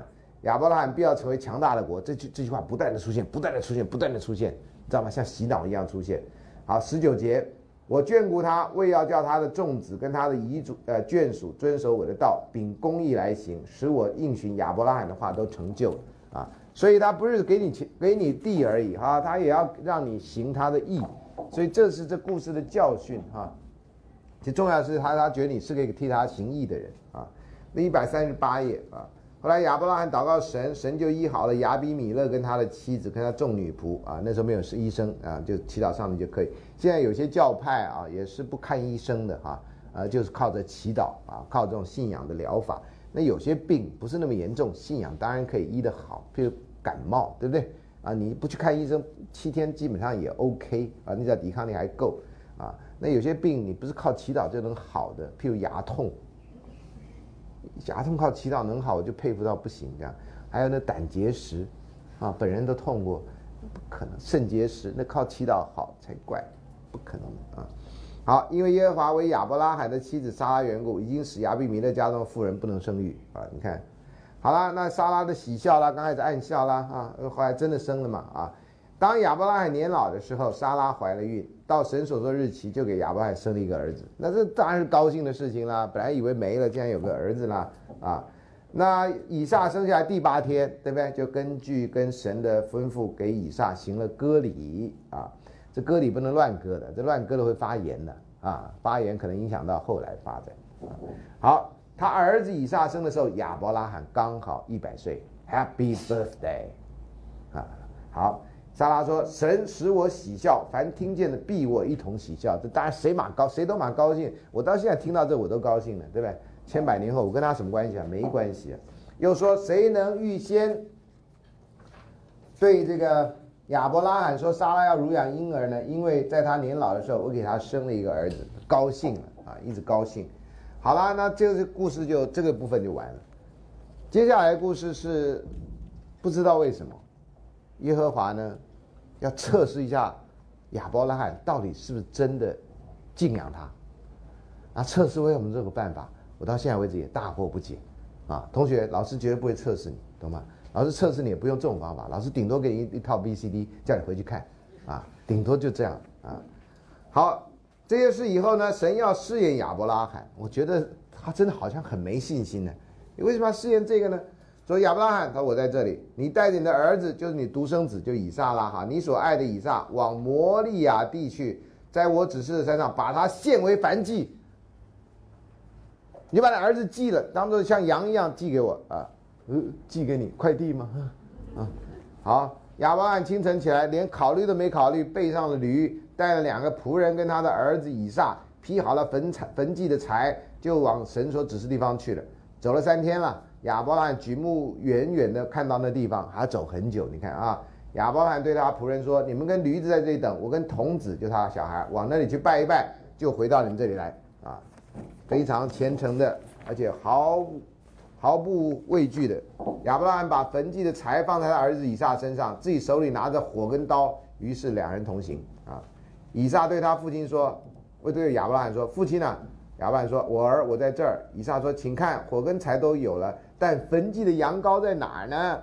这小孩还不知道，就他自己啊！哎呦，这真的是还好。故事后来大家都知道，亚伯拉罕说：“我儿，神必自己预备做焚祭的羔羊。”那骗他呢，啊，糊弄他。于是两人同行啊，还好没骑着一只驴。然后人家说：“哎呀，这两个父子哦，啊，对，虐待驴哦，还好这故事不在这儿发生啊。”他们到了神所指示的地方，亚伯拉罕就在那里足坛，把柴摆好，捆绑他的儿子以撒放在坛的柴上。你不觉得这、这、这？唉，亚伯拉罕就伸手拿刀要杀他的儿子，啊，差一点变成史上第一宗还第二宗谋杀案啊！耶和华在试着从天上呼叫他，亚伯拉罕，亚伯拉罕啊！我说我在这儿，还好的，神的使者没有烧香这样，啊哎呀！那就麻烦，对不对？啊，这万一出一个差错，今天这故事就完全不一样啊！哎，那个罗密欧朱丽叶就是出了差错嘛，没出差错也不是那结局啊，不是吗？所以差错是很可怕的事情啊！啊，好，天使说你不会在童子身上下手啊，一点不可以害他。现在我知道你是敬畏神明的啊，所以发现，哎呦，这家伙真的，你说叫他做什么，他真的做什么，毫不怀疑啊！所以呢，你没有将你的儿子，就是独生的儿子留下来不给我啊！他本来怕他是自私，没有，所以亚伯拉罕举目一看，不料有一只公羊，两只脚扣在稠密的小树中，亚伯拉罕就取了那只公羊来献为燔祭，代替他儿子。呃，不是说你儿子吗？那不要就不要了嘛，干嘛还找一只公羊呢？那只公羊，多倒霉啊他！啊，你要吃羊就说一声嘛，啊。好，这个连羊也没名字，好歹说对不起啊，因为上帝要你啊啊，没有，这可怜的一只羊啊。十四节，亚伯拉罕给那个地方就取名叫做耶和华以勒，就是耶和华必预备的意思。直到今日人，今日人就写圣经这段的时候，人说在耶和华山上必有预备啊，嗯，所以耶和华使者第二次从天上呼叫亚伯拉罕啊，就像麦克风说出来三零六班，三零六班，所以啊。耶和华说：“你既然行了这事，留不留下你的儿子，就是独生的儿子，我便指着自己起誓说，耶稣也呃，不不，耶稣，耶和华也其实也照自己起誓，论福必赐大福给你啊！大福是日本的一个点心，叫大福，你知道吧？啊，给他一个大福啊！论子孙，我必叫你子孙多起来，哇哦，如同天上的星，海边的沙，你的子孙必得这仇敌的城门，并且地上万国都必你的后裔。”得福，因为你听从了我的话，啊，这就是最重要的关键啦，哈！因为人相信神，相信耶和华，所以神就赐福给人。这是到现在为止，大部分的教徒或者所有的教徒都真心相信的事情，啊，那这个不信教的人就很难去理解这样的关系。你为什么要无条件相信他？啊，好，那另外一个叫约伯记。约伯这个人呢，刚好这个英文名字跟 Job 一样啊，Steve Jobs 啊，这个约叫翻成约伯，不是翻成工作啊。那这个有一个约伯记的故事也很长啊，那但是呢，这个刚好有一个人啊，他买他把这圣经这样子做了一个摘要，我就根据他的摘要来写。第一个部分讲到约伯这个人，约伯这个人是信上帝的人啊，也对上帝有真诚的信仰的人啊。那那个可是呢？这个叫撒旦，撒旦有不同的翻译啊。通常这个“旦”呢，有的是没有写人字旁。撒旦呢，就跟上帝定了一个约，这个是非常奇特，我觉得不可理解的事情啊。呃，请看这个一百四十三页啊，这个解释你就回去看啊。一百四十三页呢，《约伯记》第一章第一节到第三节，乌斯地有一个人叫做约伯，那个人完全正直，敬畏神，远离恶事。啊，所以后来的基督徒或天主教徒，呃，基督宗教的教徒都要以这些人为榜样啊，要敬畏神，要正直，要远离恶事。这个毕约伯呢，生了七个儿子，三个女儿，总共十个小孩。他的家产有七千只羊，三千只骆驼，五百对牛，五百母驴，并且有许多仆婢。这人在东方中最为智大啊，就是他在东方很有钱的人啊。好，第二段，这是我最不能了解的一段来啊。有一天呢，神的众子，神有众子哦，many sons 哦，啊，the sons of God 多数哦，啊，所以后来说神的独子，哎，这里明明写众子，怎么后来有独子呢？啊，所以这个不是后来说耶稣的儿子，不是耶稣就是上帝的儿子吗？啊，那洪秀洪秀全就是耶耶稣的弟弟咩？啊，在太平天国的时候这样讲啊，不是吗？那这个有众子啊。虽然不是端午节，但是有粽子啊，懂吗？啊，好了，这你也笑，真的是你们的程度跟我一样。好，撒旦就来其中啊，所以撒旦在这个语义上面，撒旦不是粽子之一，但是他也会来。那神、粽子还有撒旦，至少有三种人嘛，不是三种神嘛？我不只有三种，你知道我的意思吗？啊，很特别的三种，这是文章文章。好，耶和华就问撒旦，显然这关系不太坏耶。没事你干嘛？你是王八蛋啊！那么你这是坏蛋啊！我们这不不不容下你，你给我滚出去！没有啊，还问他呢，说你从哪来？哟，还不知道他住哪呢。撒旦说：“我从地上走来走去，往返而来，意思就到处漂泊的意思了。”啊，好，耶和华问撒旦说：“那你曾经用心观看我仆人约伯没有？很骄傲呢？你有没有看到那个很信我的那个人约伯啊？地上再没有像他完全正直、敬畏神、远离恶事的人了。他是最那个的，地上没有。那表示上帝的信徒很少啊，对不对？因为只有他最正直啊，其他人都不太正直啊。好，撒旦回答耶和华说：约伯敬畏神，岂是无故？那还不是因为你凶啊，他怕你吗？啊？”不就类似这个意思嘛？他有他的原因呢。你看，你岂不是四面围上了篱笆，维护他和他家人，并他一切所有的吗？他所所做的都蒙你赐福，家产在地上增多。你且伸手回答一切，他必当面弃掉你。他之所以敬畏你，是因为你保护他。讲的难听一点，你付保护费嘛，对不对？然后，你好，他他敬畏你，你就保护他嘛。你把他都拿掉，你看他还敬不敬畏你？挑战，威胁。啊！耶和华对撒旦说：“凡他所有的都在你手中，只是不可伸手加害于他。”于是撒旦从耶和华面前退去。那这什么意思啊？你不相信吗？你不相信，你去害他啊！你去随便你做，但不能杀他以外，随便你。你看他是不是真的相信我？啊！你就会两个人打赌，或者闹义气，或者怎么样？啊！如果我跟你们系的老师说。啊，那谁来修完形社会学？哎呀，不是你的课好混吗？哦，你不相信的话，你给当他，你看他还修不修你的课？你知道吗？这这比喻有点不正当了。但是你的一些完全跟你的作为无关，是因为我跟另外一个人的一个一个一个一个，你懂我意思？我都不知道该怎么讲，我怕讲今天晚上回不了家啊。嗯，这故事是这样子的。所以不是约伯做了什么不好的事情，那那个叫测试。我最讨厌这种测试这件事情。你又不是卖车的，研发汽车、研发什么？你要测试，你人跟人活着测试干什么？啊，我很讨厌这种故事。好了，所以呢，后来这个反正测试结果，测试什么呢？你再回到这讲义前面看，看一百四十二页。撒旦就第一次控告攻攻击约伯，一次还不够，二次先让他的羊犬死光光，然后然后小孩死光光，然后谁死光就反正最后的那个底线就是不能让约伯死嘛，对不对？所以家人全死了，全死了以后呢，约伯的朋友就来，这三个朋友，你现在知道老师为什么指定作业都删了嘛？啊，这故事都有嘛？啊，第一轮辩论，第二轮辩论，第三轮辩论，最后回答朋友啊，然后还有一个人叫以利户的人也来。介绍自己跟第四次发言，那讨论神的问题，这在后来的这个呃西方的思想史上，这个东西叫 theodicy，叫神议论或神正论，意思是说，如果有全知全能的上帝或神明，为什么世人世间还有苦难？啊，就在讨论这个问题。那约伯记是一个非常典型的一个例子。那这个例子，你的答案是什么？世间的苦难来自于有人要测试你。哎，你别小看这个啊！真正的信徒都相信，所有的灾难都是考验呐。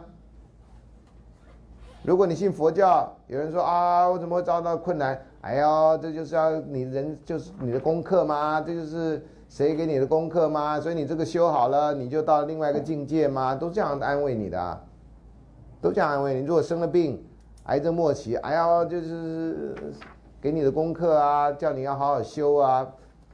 佛教也这么说啊，现在大家都这么说。啊，你为什么考上台大啊？为什么考太大以后还没工作？哎呦，就是神明给你的功课吗？希望你好好的修嘛，然后找出条出路，都更大的福在后面呢。先把你所有的先拿走，然后再给你更多的东西啊！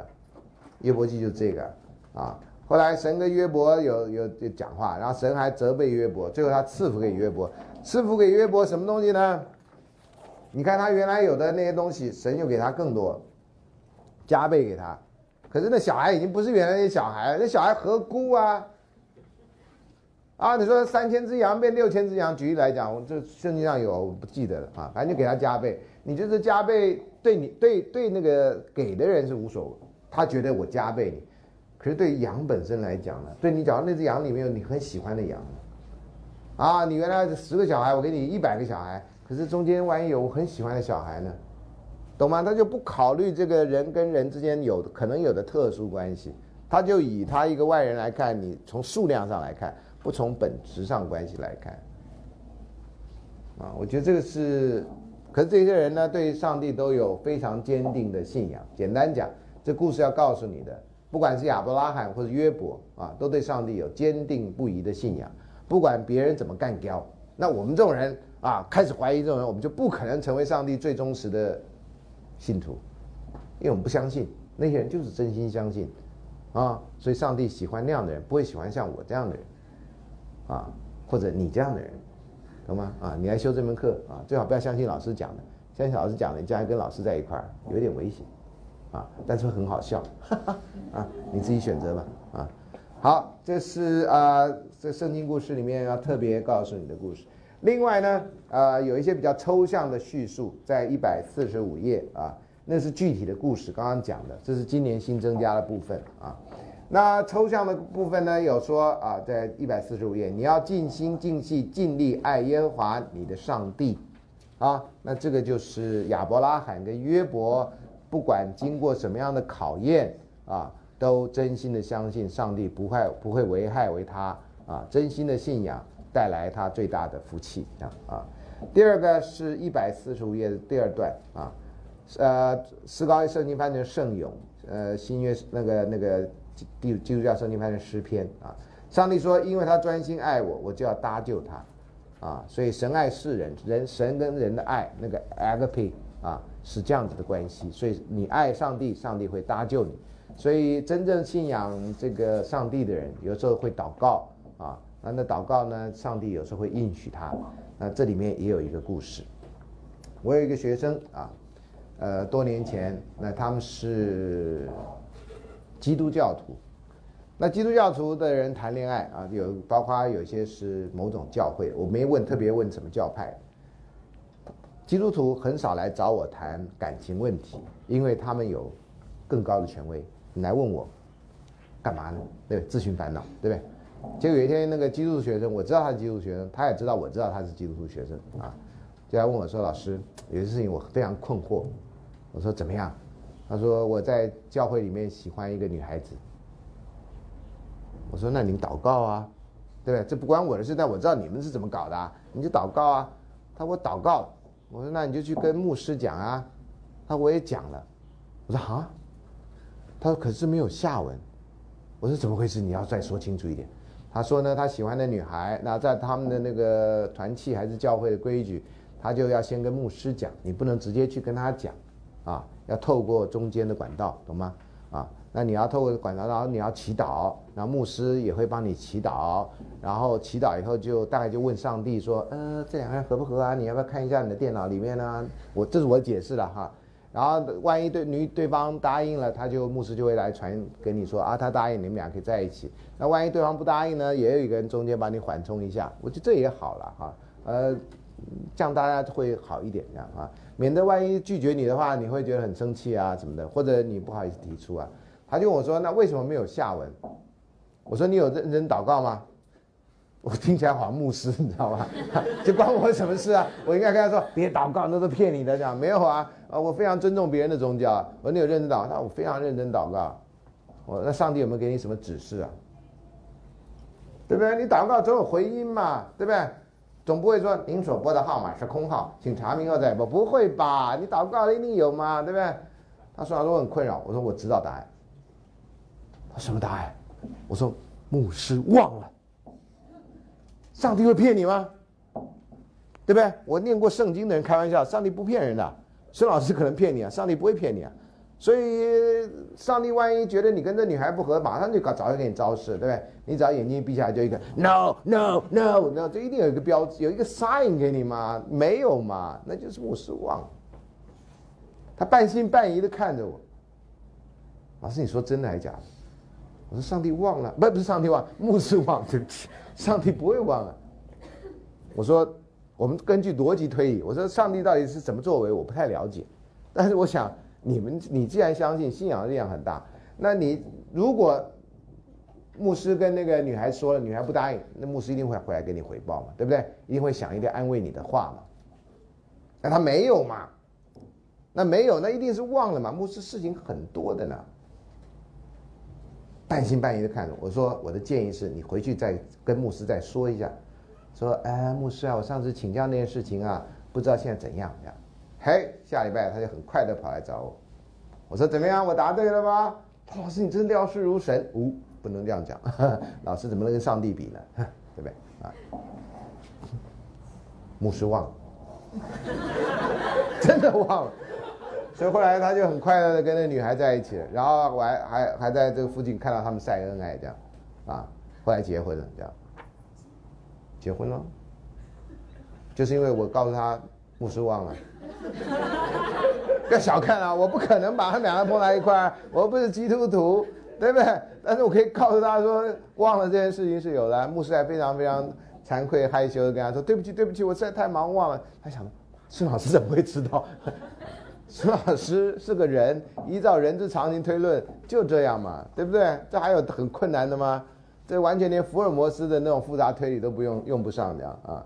所以就真的就是忘啊！我说你相信上帝，上帝一定会回报你的。这不上面有写吗？我也读到过啊，对不对？我不相信而已啊。那你相信呢？这就对你是有力量的，对我是没力量的。好，一百四十七页，你看，上帝就是爱啊，God is love，这多明显呢啊！住在爱里面的，就是住在上帝里面了，上帝也住在他里面。啊，你看这教徒听起来多温暖呐！你就觉得被整个被爱环抱，被上帝环抱，真的是上帝爱你，你爱上帝，多好啊！就像你被爱人环抱一样嘛，啊，那这样呢，爱就在我们里面得以完全，我们就可以在审判的日子坦然无惧。审判跟你没关呐，因为你是上帝的这信徒啊，所以你就是排那个 Express 那台，你就是 ETC 啊，就呼就过去了。其他人还得那样停下来，然后付账啊，然后慢慢再排一下，你做多少好事啊，你做多少坏事啊？什么？你叫爱情社会学啊？OK，那可以快速通关，对不对？什么？你不相信上帝啊？对不起，回来啊，从后面排起这样啊，可能是这样子的啊。好，因为呢，他如何，我们在这世上也如何。爱里面没有惧怕啊，这有些话非常好啊。爱既完全，就把惧怕除掉，所以人会为爱走天涯，完全不怕。为爱去拯救自己的爱的人，这也都不怕的啊！因为惧怕里含着刑罚，惧怕的人在爱里面未得完全。我们爱，因为上帝先爱我们。人若说我爱上帝，却恨他的弟兄，就是说谎话。不爱他所看见的弟兄，就不能爱他没有看见的上帝。爱上帝的也当爱弟兄，这是我们从上帝所受的命。所以这是非常好的。我虽然不相信上帝，但我相信这种精神，因为大家都是神的子民，所以要彼此互爱。这点我深深相信。好，接下来是非常有名的一章《哥林多前书》十三章第一到第八节。我若能说万人的方言，并天使的话语，就你嘴巴舌灿莲花了哈，却没有爱，那你就跟明的罗想的拔一样，你不用没有那颗心嘛，啊，所以有时候你看什么呃婚礼的什么婚礼的这个什么，现在叫什么 wedding planner。那种在人家主持婚礼的，讲的那满口很甜蜜的话，但是都没有真心的，都很自私在讲话。葬礼的人也是啊，都很自私的讲话，你就觉得没有爱啊。我若有先知讲道之能，也明白各样的奥秘、各样的知识，而有全备的信，叫我能够移山，却没有爱，我却算不得什么啊。意思爱是很重要的。我若将所有的周济穷人，又舍己身叫人焚烧。这里都很难得、很难得的事情呢，却没有爱，仍然与我无异。啊，所以这些行为看起来很善良的、很高尚的，没有爱都是无益的。接下来就是一句很有名的话，已经编成歌词：你大概在教会的婚礼都会听到。爱是恒久忍耐，又有恩慈；爱是不嫉妒，爱是不自夸，不张狂，不做害羞的事，不求自己的益处，不轻易发怒，不计算人的恶，不喜欢不义，只喜欢真理。凡是包容，凡是相信，凡是盼望，凡是忍耐，爱是永不止息。啊，这是非常非常美的一段啊。呃，到教会的书店去买，有时候有这种书签，有这种啊。所以呢，可这段呢，有时候常常被断章取义啊。断章取义的意思说，爱是恒久忍耐，所以你万一碰到家暴，你也不反应，因为爱是恒久忍耐。啊，这有些信教的人碰到家暴事件，怕家丑外扬啊，安慰自己的话就是爱是恒久忍耐。你别忘了，这是一一切在一起的，应该是互相的，又有恩慈啊。不能只是爱是恒久忍耐，人家一直打你，你就抱着一句话，爱是恒久忍耐，爱是恒久忍耐，爱是恒久忍耐，这就，唉，让人觉得很难过啊，真的让人觉得很难过啊。好了，那哥林多前书十三章第十三节有一句啊很有名的话，如今长存的有信、有望、有爱这三样啊，信、望、爱，最大的当然是爱啊，信跟望都也都很重要。好，那接下来有一个部分，这个部分呢，一般圣经的解释跟这个俗世的解释略有不同，就是这个叫做雅歌的这章。雅歌这章呢，有的又叫所罗门王之歌啊。那这个讲的呢，其实怎么看呢，都像诗经一样，就是男女之间的情爱的故事。可是呢，在中古的时候啊，因为教会权很大。所以就硬要把这个诗篇讲成说这是上帝跟人之间的关系，啊，那上帝是男的，那其他的人都是女的，啊，那有些人就把这个关系套成像修女，修女呢其实她不是不结婚，修女是跟上帝结婚，所以修女戴戒指，她是跟上帝的约，她不是在人间的，啊，那我们这些人就很贼啊，那她娶那么多。啊，这是我们比较人比较贼的地方啊。好，那可是呢，所以这个解释就不太一样哈。那这新标点和和本，你看这新娘跟新郎对唱啊，呃，这个很奇怪，有些地方不太一致啊，我不知道为什么啊。好，愿你用嘴唇亲吻我，你看这已经很大胆的表示了哈。呃，中国的《诗经》里面好像没有那么明白的啊，讲的是很大胆。你不要在这这，我我哥哥会讲话啊，不要让那狗叫啊，这个已经是含蓄到不行了。用外的来讲，没有讲说，哎，你不要脱我的衣服啊，不要怎么样，那那就太 low 了，你知道吗？啊，因为你用嘴唇亲吻我，你的爱情比酒还香。你看这描述的哈，表示那个酒啊很香。你身上啊，这跟《诗经》里面有讲到身体的部位，你身上芳香的香气。啊，没有说你有狐臭，没有啊。你的名字散发着馨香，天哪，你名字都馨香。所以你看，你们女孩子名字常常都取草字头的啊，香草芳香的啊，啊，所以以前女孩子名字都从《诗经》取啊，男孩名字从《书经》取啊，《书经》是做官的啊，那《诗经》就是花花草草啊，啊，是这样子来的啊。那这个你看名字都能芳香，这个《罗密欧朱丽叶》里面有一段很有名的话。说玫瑰不叫玫瑰，依然绽放的方向，跟这个大概是有关系的啊。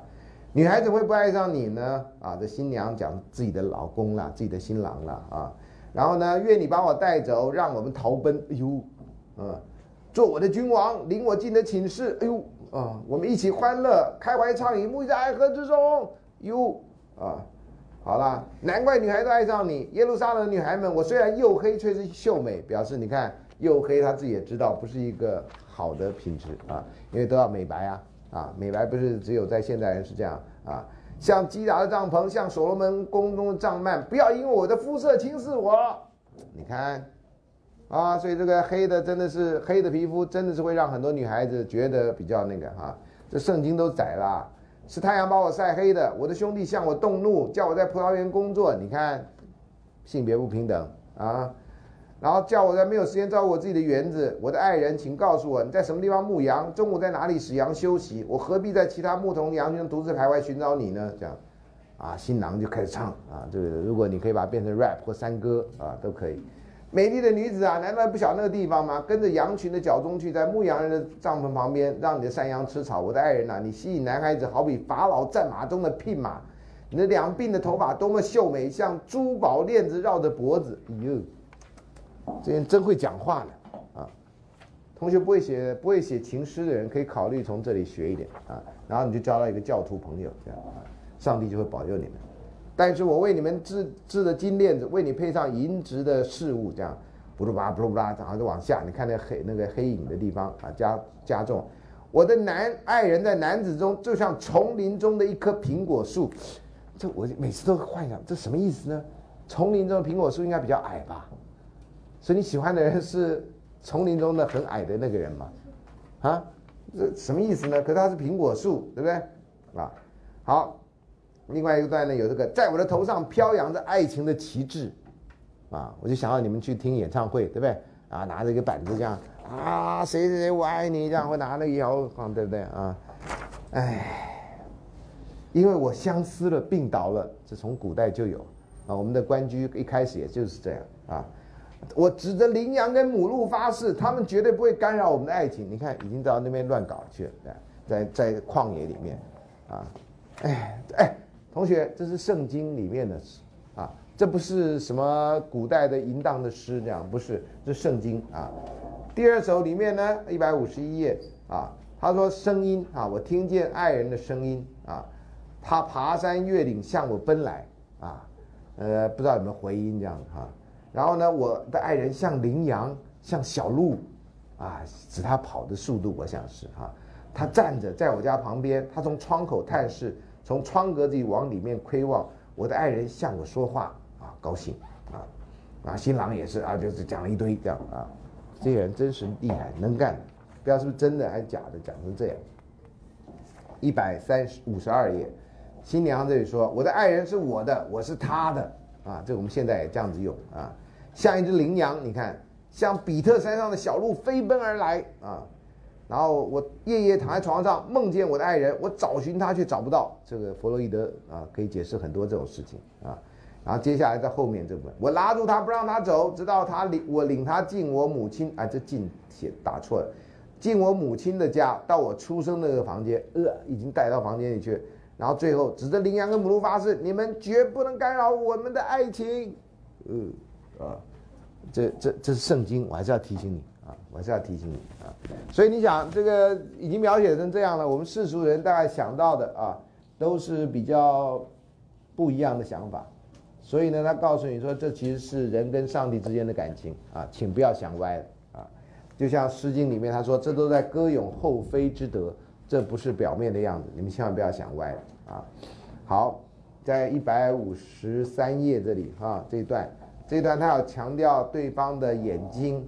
我亲爱的新郎是这么说：“我亲爱的你多美丽，你的眼睛在面纱后面闪耀着爱的光辉，你的头发像一群山羊从激烈激烈山跳跃下来，你的牙齿如新剪的毛，牙齿怎么跟毛有关？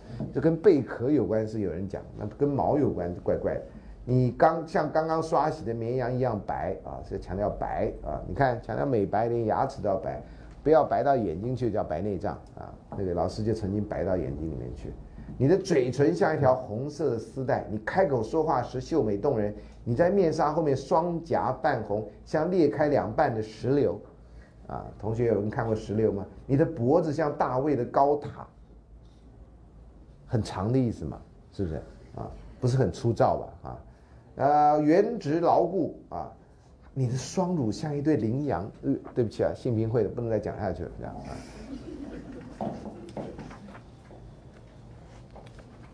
所以我还是要提醒你，这是圣经，啊，这是圣经，这不是一般的那个啊。所以一百五十四页说：“我亲爱的你多么艳艳丽，你多么完美啊！”那这是对于那爱人的赞颂。一百五十四页，我的爱人，我的新娘，你眼睛的顾盼，你项链的摇动，把我的神魂夺走了。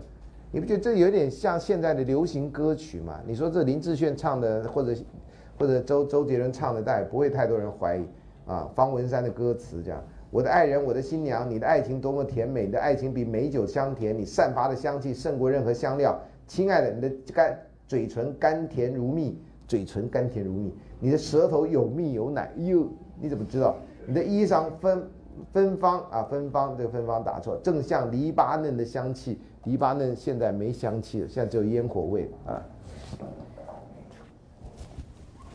然后呃，你是一座关闭的花园啊，墙环围绕，封锁全园。好，那接下来还有，你是园中的水泉，是滔滔不绝的流水，你不觉得快像周星驰了吗？啊，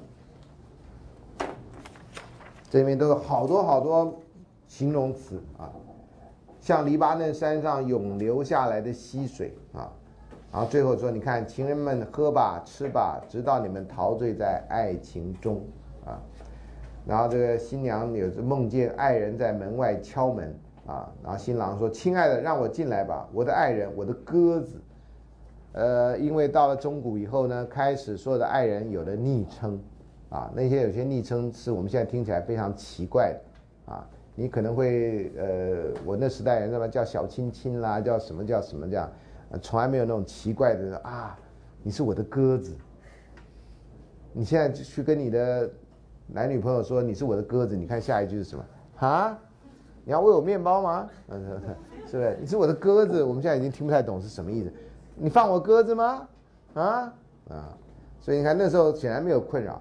我的爱人从门缝里伸手进来，这个身子打错了。因他的靠近，我心跳不已。你不觉得这真的比中国的《诗经》要露骨太多了？啊！再这样下去都不知道怎么念这样。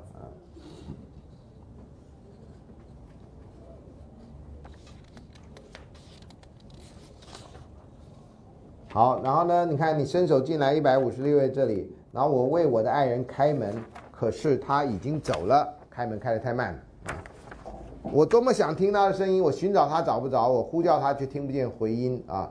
城里的巡守夜的遇见了我，他们击打我，把我打伤了。你看这什么守夜的人，连谁是谁都搞不清楚，这样，这个人是不是想做什么奇怪的事情？这样，守呃守卫城墙人夺走了我的披肩，这 这是强盗吧？还守卫啊？啊！啊，最后也是因为相思病，然后病倒了啊。然后你的爱人比别人更好吗？什么之类的哈？我的爱人英俊健壮，在万人中的佼佼者。你看他怎么描述？面色红润。这个等下我们讲到古诗十九首的时候，也有一个几乎类似的说法啊。面色红润，头发像波浪，像乌鸦那么黑。他的眼睛像溪水旁的鸽子。眼睛像鸽子怎么回事？这我真的不知道啊。用奶汁洗净，站在溪流旁，他的两颊像花圃那么可爱，种满了香草。他是胡子没刮是怎样？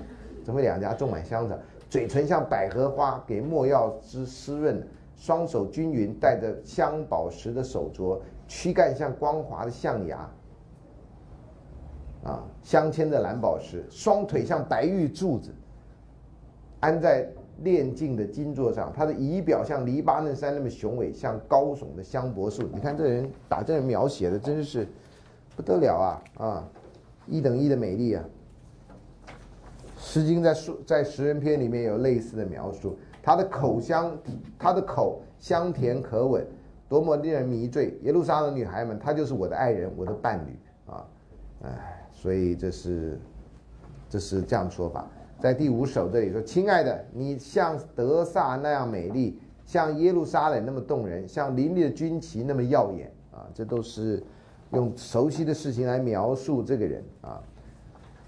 然后呢，你的眼睛使我慌乱啊，所以人心里有鬼的时候啊，就不敢跟人四目相视啊。那两情相悦的时候，那个四目相视蹦出的火花胜过一切言语啊。”如果你没谈过恋爱，你就不知道这怎么一回事。如果你谈过恋爱，你就知道。可是呢，那种那种情况非常的少，因为后来你马上就见到，你看他眼睛都不想看，然后两个人就开始走入分手。要分手的时候，几乎一个人看着另外一个人眼睛，另外一个人看其他地方，就没有四目相视的可能性啊，因为要逃避的眼神呢，啊，呃，以前有个合唱团，外国团团体叫做 Eagles 老鹰合唱团。有一首非常有名的歌啊，叫做《You Cheating Eyes》，啊，你的说谎的眼神，啊，呃，你有经验的话，你就知道眼神真的是你的灵魂之窗。你要说谎，你的真意都在你的眼睛里，可以看得出来的，完全可以看得出来，呃，有人眼神闪烁，啊，尤其讲话的时候，他是不是真心的？其实某种程度，我们现在为止没有发明一个。百分之百没有问题的测谎器，可是眼神呢，基本上接近那样东西。如果你会看，啊，不管他要跟你分手或他喜欢你，你最好的方法都是跟他说：你可不可以看着我眼睛，然后跟我说你爱我，或者说你要跟我分手？看着我的眼睛。电影里面有演啊，刚开始我觉得这个有点夸张，后来自己有一点经验以后，发现真的看着对方的眼睛讲话是非常非常难躲避的啊。我到美国念书的时候，我不太敢看着老师眼睛讲话，就像有的同学到我的研究室来到现在，有人跟我讲话不敢看我，就看我研究室的其他地方这样。在这个最下面，的倒数第五行，爱情跟死一样坚强。这是后来讨论到爱跟死，常在文学、戏剧很多艺术表现形式里面，爱跟死是一个重要的连起来的一个主题啊。一恋情跟阴间一样牢固啊，爱情很坚强，恋情很牢固。它爆出火焰，像烈火一样燃烧，水不能熄灭爱情啊，洪水也无法淹没。若有人想用财富换取爱情，必招来鄙视，所以这个也是对爱情的一个很高的一个赞颂。虽然照教会的解释，这是颂扬人跟啊神之间的爱情啊，但是呃，我们在这里也可以完全只看到人跟人之间的爱情这样子。那接下来另外一个部分哈，是刚刚讲的是异性恋的爱情。那圣经里面对同性恋是什么看法？这个一直有不同的争呃说法，这样的啊。好，再回到这里来，那到底圣经对于呃同性恋是什么样的态度？这样啊，呃，一般比较保守的说法说圣经反对同性恋，因为这是上帝不允许的行为啊，所以呃教会不赞成啊，甚至根本就是认为同性恋是一种罪恶，是一种 sin。这是比较保守的说法。那比较自由派的说法说，其实没有这么严格啊，没有这么严格。那那那更自由的说法是，圣经里面其实对同性恋是没有这样谴责的啊。所以现在教会里面也很少数、很少数、很少数教会啊，在台湾好像只有一个教会是支持同性恋的行动，只有一个啊，很少啊，其他大家都反对这样的行为。在法国呢，全世界各地都有同性恋日，你可以看到同性恋大游行。但是在法国最近有反同性恋的游行啊，人数也不少啊。呃，那这个呃很多就是说来自于宗教的那个圣经里面说法。所以我就因为这样，我对这个问题非常好奇，我就上网做了非常多的功课啊。所以原来讲义只讲这个部分，只讲同性恋的部分啊，因为这是比较当下的问题。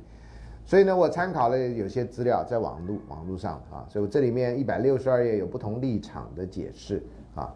那保守派的呢是严格遵守圣经字面的意思，相信圣经记载对当今社会是有教化功能，所以呢，他们看到同性恋活动被谴责，就认为所有同性恋活动都一体该被谴责，啊，所有同性恋活动都是有罪的啊。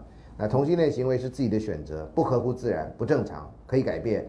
跟变态的生活方式是上帝所憎恶的，啊，所以抱着这派立场的人就会觉得，如果发现家中的人有人是同性恋的话，他会认为这是需要更正的，需要去驱魔。有的人甚至认为这是魔鬼占据了他的身体，有的人会带他去做，在在一九五六零年代会去做电疗，啊，就电击他，让他让他改正这种错误的想法。当然，后来这个医学的这医学的立场也不一样了，这个立场其他立场跟着有点改变啊。那自由派的基督教神学家注重圣经希伯来文跟希腊文在传抄时的错误，以及翻译者所渗入的这个偏见跟伪造啊，这所有的经典都有这样的问题。所以呢，他认为圣经中有些记载已经不符合当今社会的需要，或是不道德的，而且违反上帝的意志的，譬如说奴隶制度。刚刚讲割礼，你用钱买来的人也要实行割礼，那用钱买来就是奴隶啊，啊，现在没有这东西，所以这这个就要强调跟现实社会要点，譬如活活烧死娼妓，这也是跟现在的道德是不符合，还有强暴女战俘，啊，这圣经里面都有记载，但是都都不符合现在价值啊，所以他们用这种想法来希望对同对那个圣经中对同性恋看法有个更更宽广的解释。另外一种叫少数成年人之间的性的表达被认为是正常的，这些是不可改变的，也不是个人可以任意选择的啊。所以前面是相信同性恋是个人选择的行为，所以你既然选择那个，你就是堕落，你就是犯罪。那这边强调说没办法选择，没办法选择就不是他的问题，不是他问谁的问题呢？啊，上帝造人的时候的问题啊，啊，懂吗？所以这有某种程度把球又丢回去啊，啊，所以不要小看这个到底是呃先天后天这个讨论，呃，在外面人外人来看有点无聊，因为目前为止是没办法证明的啊，没办法证明的。有人要找同性恋基因，好像也说没找到，那没找到不表示未来找不到啊，所以到底怎么样，就很多争议这样啊。所以呢，呃，在教会人士来看，到底先天后天就有很大的意义。如果是先天的，那就是上帝所应许的。那上帝应许的，你怎么能改变他？你怎么能够说他犯罪？懂吗？啊，所以这个是一个呃教会里面的问题，不是我们一般人的问题。那所有的性行为，不只是同性恋行为，只要是剥削的或操控的，或者没有在安全状况下实践的，都是有罪的。啊，包括后来的艾滋病，原来没有预想到的啊，所以像这种。所以这是两派比较明显的不同的立场，这样啊。好，那在圣经里面比较明显的是有三对同同性伴侣的记载，哪一个比较像？你从正文来看，那正文当然我们得假定正文是没有经过翻译的问题啊。所以第一个呢是路德跟纳俄米，路德跟纳俄米是两个女人啊，这两个女人是婆媳关系啊。请看讲义的第一。一百六十三页啊，两个儿妇放声而哭，俄尔巴跟婆婆亲嘴而别，只是卢德路德舍不得纳俄米。那这种亲嘴呢，是怎么一回事？我们东方人不太流行亲嘴，所以觉得亲嘴是个比较严重的、比较亲密的行为。你如果机会出国，欧洲人啊，美国人也不太亲嘴，欧洲人会亲嘴，嘴唇。有的欧洲人亲脸颊啊，亲三遍；那有的亲一遍，有的吻额头啊，有不同的习惯啊。所以这个亲嘴而别是不是那么严重？真的要看你现在的习俗来讲啊。对我们台湾人来讲，还蛮严重的。哪一天我假如说我这个老师号称我是新的人，各位同学要学我的课都要跟我拥抱哈，这是老师喜欢你这样啊。那你你喜欢拥抱 OK 了，如果你不喜欢拥抱呢？那我要抱你，是老师，我不要让你抱。那你不准加签，啊啊，这会造成大家的困扰啊，你的困扰不是我的困扰啊。你会觉得为什么我要修女课一定要拥抱？那同理啊，我说孙老师回来提倡亲嘴哈，所以要修孙老师课都要跟孙老师亲嘴这样。啊，那你看会不会有人修我的课啊？啊，我只是把这事情讲给你，说到底这个道理是。如果是跟别的国家，可能这问题就不太大。我不是说亲嘴在世界各地都一样哈，有些国家那种亲嘴意义不是那种情人之间的亲嘴，是那种关系不错的那种亲，碰一下嘴唇完全没有，有点像就像外国人演那个亲嘴的戏，发现东方人演亲嘴都很奇怪，还要借位啦，还得怎么样？那亲个嘴会死人吗？啊，所以我喜欢看亲嘴戏，我喜欢看好莱坞的那样，我觉得那才真的在亲嘴吗？日本人那个就好像四片嘴唇相碰这样，那是干什么的？那是好像衣服怕那个撞到牙就会断掉一样，啊，衣服那种绷得很紧这样，何必呢？看着都很难受这样啊。好，所以回到这就亲嘴一杯到底是什么大意思？在另外一章啊，《卢德记》里面的第一章第十六节，卢德路德说：“不要催我回去不跟随你，你往哪里去我也往哪里去，你在哪里住我也在哪里住，你的国就是我的国，你的神就是我的神。”这句话真的要代表那么大的意义吗？啊，因为听说呢，后来呃，西方的传教士啊，或者这个呃神父，或者就是很喜欢用第二句话以后，你往哪里去，啊，我也往哪里去，你住哪里我也住哪里，在婚礼的时候很喜欢引用断章取义用这一段，所以很多人就会把这个认为这叫夫唱妇随。可是如果是很好的婆媳关系，大家在战乱之后，然后两个人互相依扶持，这你往哪里去，我当然也往哪里去了，我还有别的地方可以去吗？你会觉得很奇怪吗？我个人觉得这完全不奇怪啊！啊，那第一章第十七节，你在哪里死，我也在哪里死。这这这接下来，这这会很奇怪吗？我也觉得 OK 啊！啊，你葬在哪里，我也葬在哪里，除非死呢是和我相离，不然的话，愿耶和华重重的罚偿降罚于我。呃，你觉得很那个吗？啊，好，那以上两节呢，在异性恋跟同性恋婚礼都常被引用啊，这两节。那第二章第十节呢？路德伏在地上叩拜，对他说：“我既是外邦人，怎么蒙你的恩，这样顾恤我呢？”啊，感谢他了啊。然后第二章第十一节，波阿斯回答说：“自从你丈夫死后，凡你向你婆婆所行的，并你离开父母跟本地到素不相识的人民中，这些事人都告诉我了。所以就是她跟她婆婆的关系嘛。那她丈夫死后，她跟婆婆关系相依为命嘛。这个这有怎样吗？啊，这是一个故事。我觉得这故事离所谓的同性恋是相当遥远的啊。我个人是这样认为。第二个故事，但以里跟雅斯皮纳，啊，好，这个但以里呢跟巴比伦王尼布贾尼撒的太监长雅斯皮纳之间的关系，啊，第一章第九节说，神使但以里在太监长眼之前蒙恩惠受怜悯，啊。这有不同的翻译啊，所以可能这个会有些些微细小的差别啊。那有第一百六十五页有不同的译本，哎，同学，这不是老师学问很高，这是老师参考那个网站学问很高，所以我就把那个网站所找到的那个相重关键字的翻译啊，全部搞到这里。然后下面有不同派别的解释，有没有？你就慢慢去看啊。呃，所以这有一个是解释的问题，那这个解释真的那么严重吗？啊，这是那个但以里的故事。我觉得比较相关的是大卫跟约拿赛约拿丹的故事。啊，啊，这有你看一下这个一百六十六页啊。大卫对扫罗说完的话，约拿丹的心与大卫的心深相契合。这当然也可能同性的这种哈呃情谊啊。约拿丹爱大卫如同爱自己的性命。啊，有些生死之交啊，男人跟男人之间，女人跟女人之间也可能有。好，所以这个部分呢，问题有一些争议啊。这是第一百六十六页，第一百六十七页啊。那日，扫罗留住大卫，不让不容他再回到他父亲的家。啊，那不容他那个就留在你家，可能睡客厅啊，可能睡在同一张床上，可能性太多了啊。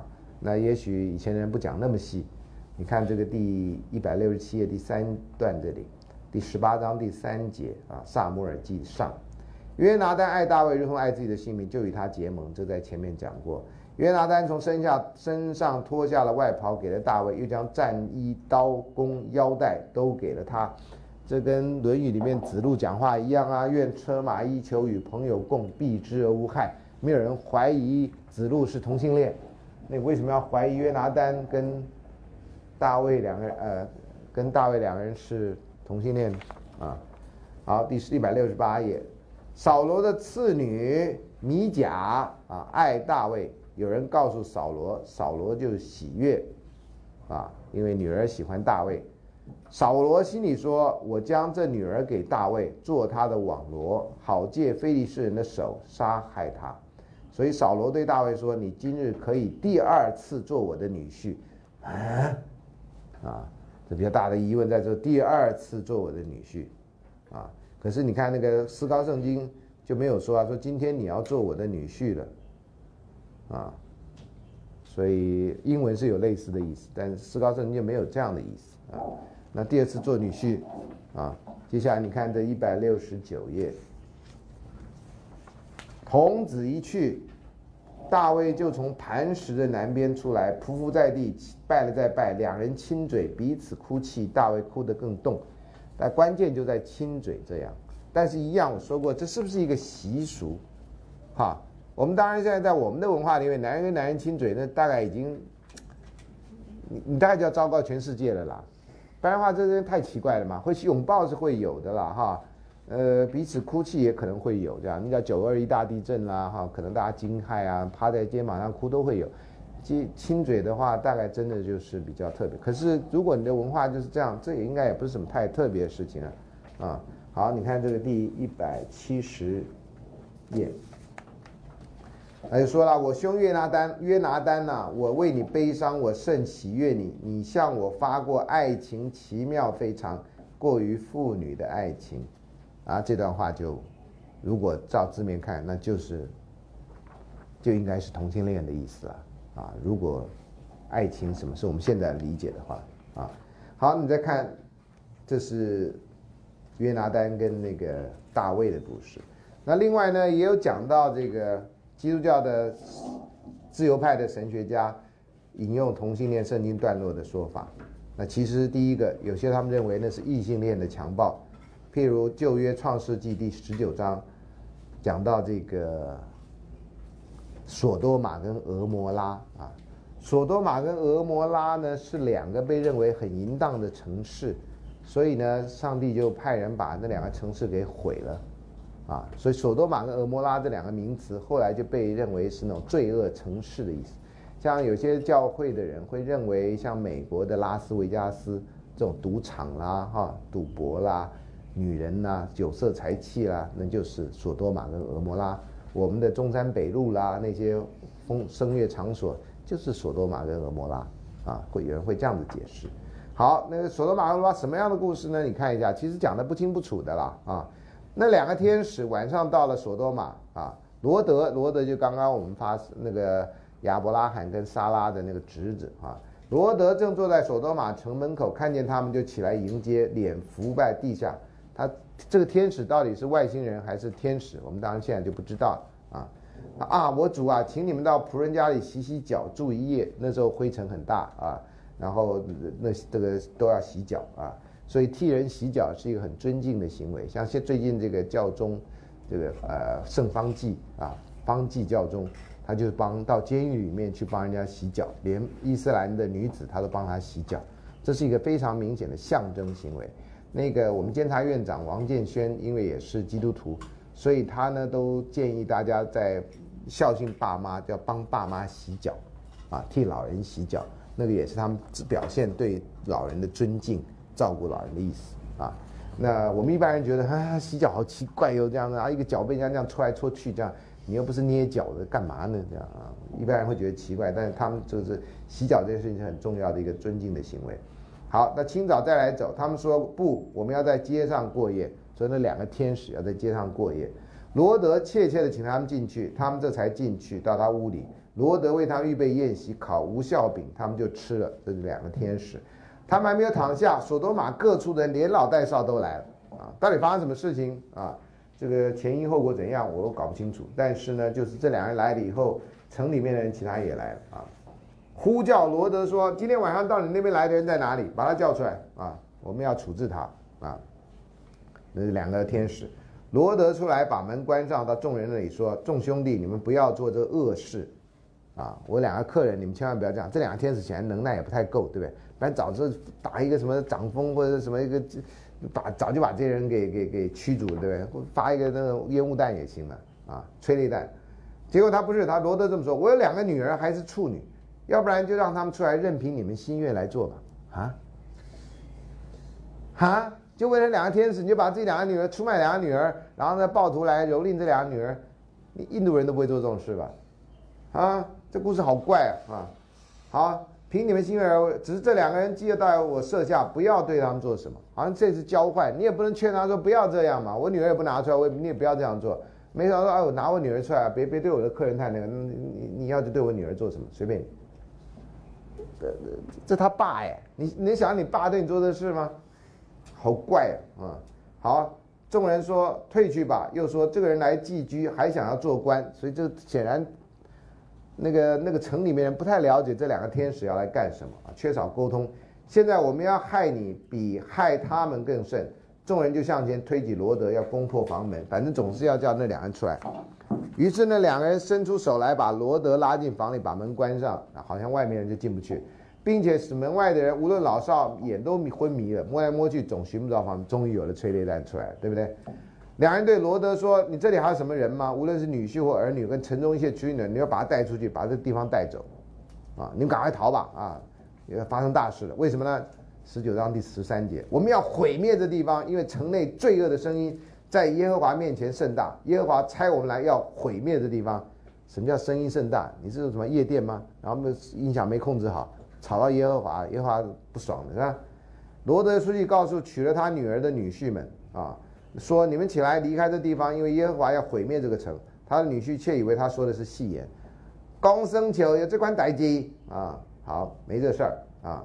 呃，因为城内的罪恶，罪恶的声音，什么声音没讲啊？只讲罪恶的声音。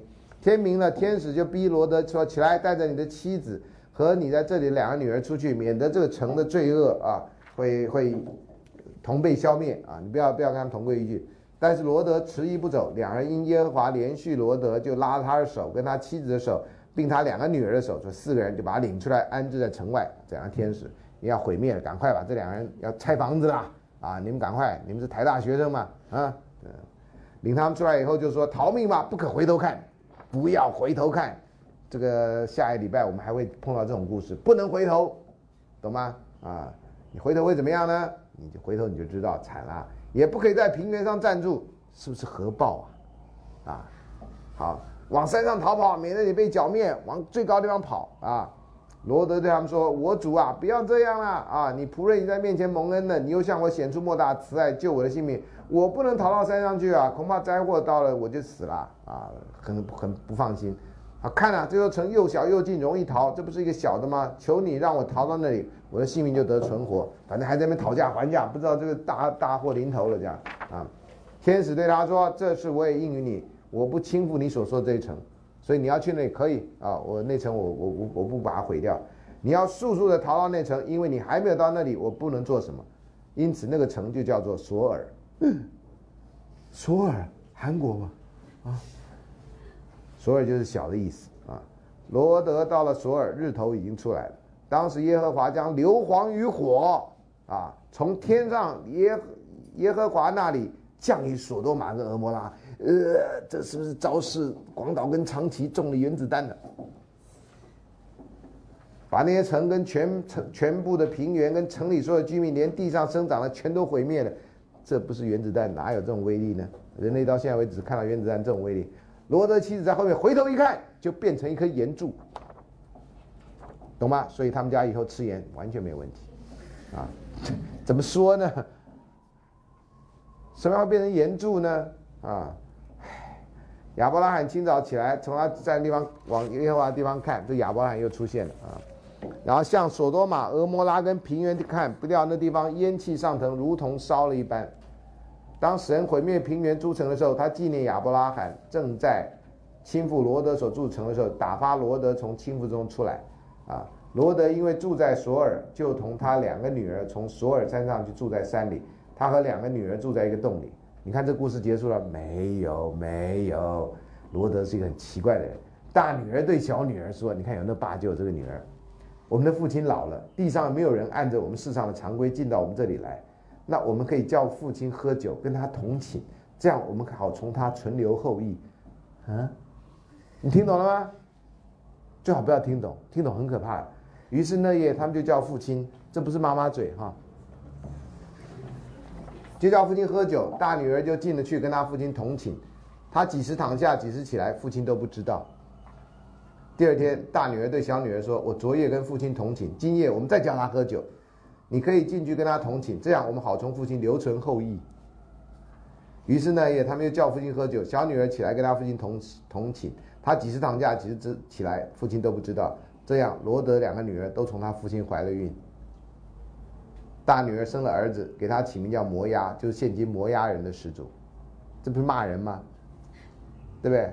你们始祖就是呃生的，小女儿给她的儿子起名叫卞雅米，就现在亚门人的始祖。这故事结束，你不就是很怪吗？为什么不毁灭这两这家人呢？这家人蛮怪的，先是把女儿拿出来要给人家，然后后来女儿要跟爸爸上床，为了要保存后代。真的全部人都死光光了，没有人了吗？嗯，我不知道，我就看这故事觉得怪到不行啊。还好不是磨牙人，也不是什么变牙米人什么之类，啊，嗯，所以这是另外有一个故事，在一百七十八页。他我有个女儿还是处女，并有这些人的妾，我将她领出来，任你们玷辱他们。只是这像这人不可行这样丑事。那些人不听他的话，就把他妾拉出去交给他们，他们便与他交合，终夜凌辱他，直到天亮快才放他回去。哎，这这是异性恋的强暴行为，战争中的强暴行为啊。然后异神教殿中异性恋的性仪式啊，这圣经里面也有，说不可与男人苟合，像是女人一样，这本是可憎的啊。有人就引这样的话说他讨厌同性恋啊。那人若与男人苟合，这个人当然就指男人了啊。人若男人若与男人苟合，像女人一样，他们两人行了可憎的事，就要把他们治死，罪要归到他们身上啊。这是听起来比较接近这种反对同性恋的一个说法，这样啊。然后异性恋娼妓也有啊，以色列的女子中间不可有娼妓，但以色列以色列男子不可有娈童，但是以色列人以外就没有这个规定，这叫内部道德，不适合外部。所以有些文化有内部道德，没有外部道德，啊，小偷的也是一样，内部道德一定要诚实，对外部就不能诚实，啊，这内部道德跟外部道德的问题。旧约里面有另外列王记里面说，国中也有娈童，犹太人效法耶和华在以色列人面前所赶出的外邦人，行一切憎恶的事，啊，另外呢，从国中除去娈童，又除掉他列祖所造的一切偶像，啊，那这边都是讲到娈童的问题，娈童就是把。那个年轻的，特别是青春期左右的男子、男孩，当成这个性的工具，这样啊，啊，这个就跟希腊人啊，这其实要在讲柏拉图故事之前了啊，呃，才有这。那希腊人那时候就就有喜欢年轻的长胡须的男子，青春期后期的，青春期之后的男子，认为那是一种 heavenly eros 啊。所以，哎，真的是。然后一百零八十页这里呢，就异性恋男女违背本性从事异教的性集会，啊，这边有两段啊，说因此神任凭他们放纵可羞耻的情欲，他们的女人把顺性的用处变成逆性的用处，啊，这讲的很含蓄了啊。那男人也是如此，弃了女人顺性的用处，欲火攻心，彼此贪恋，男和男行可羞耻的事，这在新约的罗马书里面。所以有人说，反对同性恋的并不是第一代的人，而是这个像保罗什么这样的人。罗马书是他讲他写的，啊，所以那个原始的那也并没有反对同性恋呢，是到了要建立教会的这些人才反对同性恋呢。所以那不是原始的教义啊，所以有人是这样子讲的啊。好，那侵害性侵害男童的男人啊。那个也有啊，这圣经里面也有讲啊，那个新约的哥林多前书啊，旧约里面是没有讲这么多了啊。好，那个一百八十一页中间这里提摩太前书的第一章第十节，行淫跟青蓝色的啊，抢人口跟说谎话假做假事的，都是敌正道的事设立的，这样这些人都都是不正当的事情啊。还有不同的物种之间的性行为。啊，也是圣经里面反对，他比如索多玛、俄摩拉以及周围城邑的人，也照他们一味的行淫，随从逆性的情欲，就受永火的刑罚。那是新约犹太书说的，跟那个新旧约的创世纪说法是比较详细的，因为旧约创世纪没说那么多，啊，没说那么多。好，所以这就是大概圣经里面对于这个啊。相关的人跟上帝之间的爱啊，异性恋之间的爱，还有同性恋的爱，还有一些呃异性恋跟物种跨物种之间的不正常的性行为的一些说明，这影响到后来的一些呃呃教会的一些看法啊。那这有比较保守的说法，也有比较自由派的说法啊。那我们跳过了，从亚里士多之后，应该有个佛教的爱的观。啊，那现在来补充来讲啊，因为这个讲义呢，呃，佛教对爱的论述呢，不像基督教那么多啊。那我很困扰这个事情，那我只从字典里面找到一百二十二页讲一百二十二页这个呢，有提到巴利文跟梵文相关的字眼有哪些啊？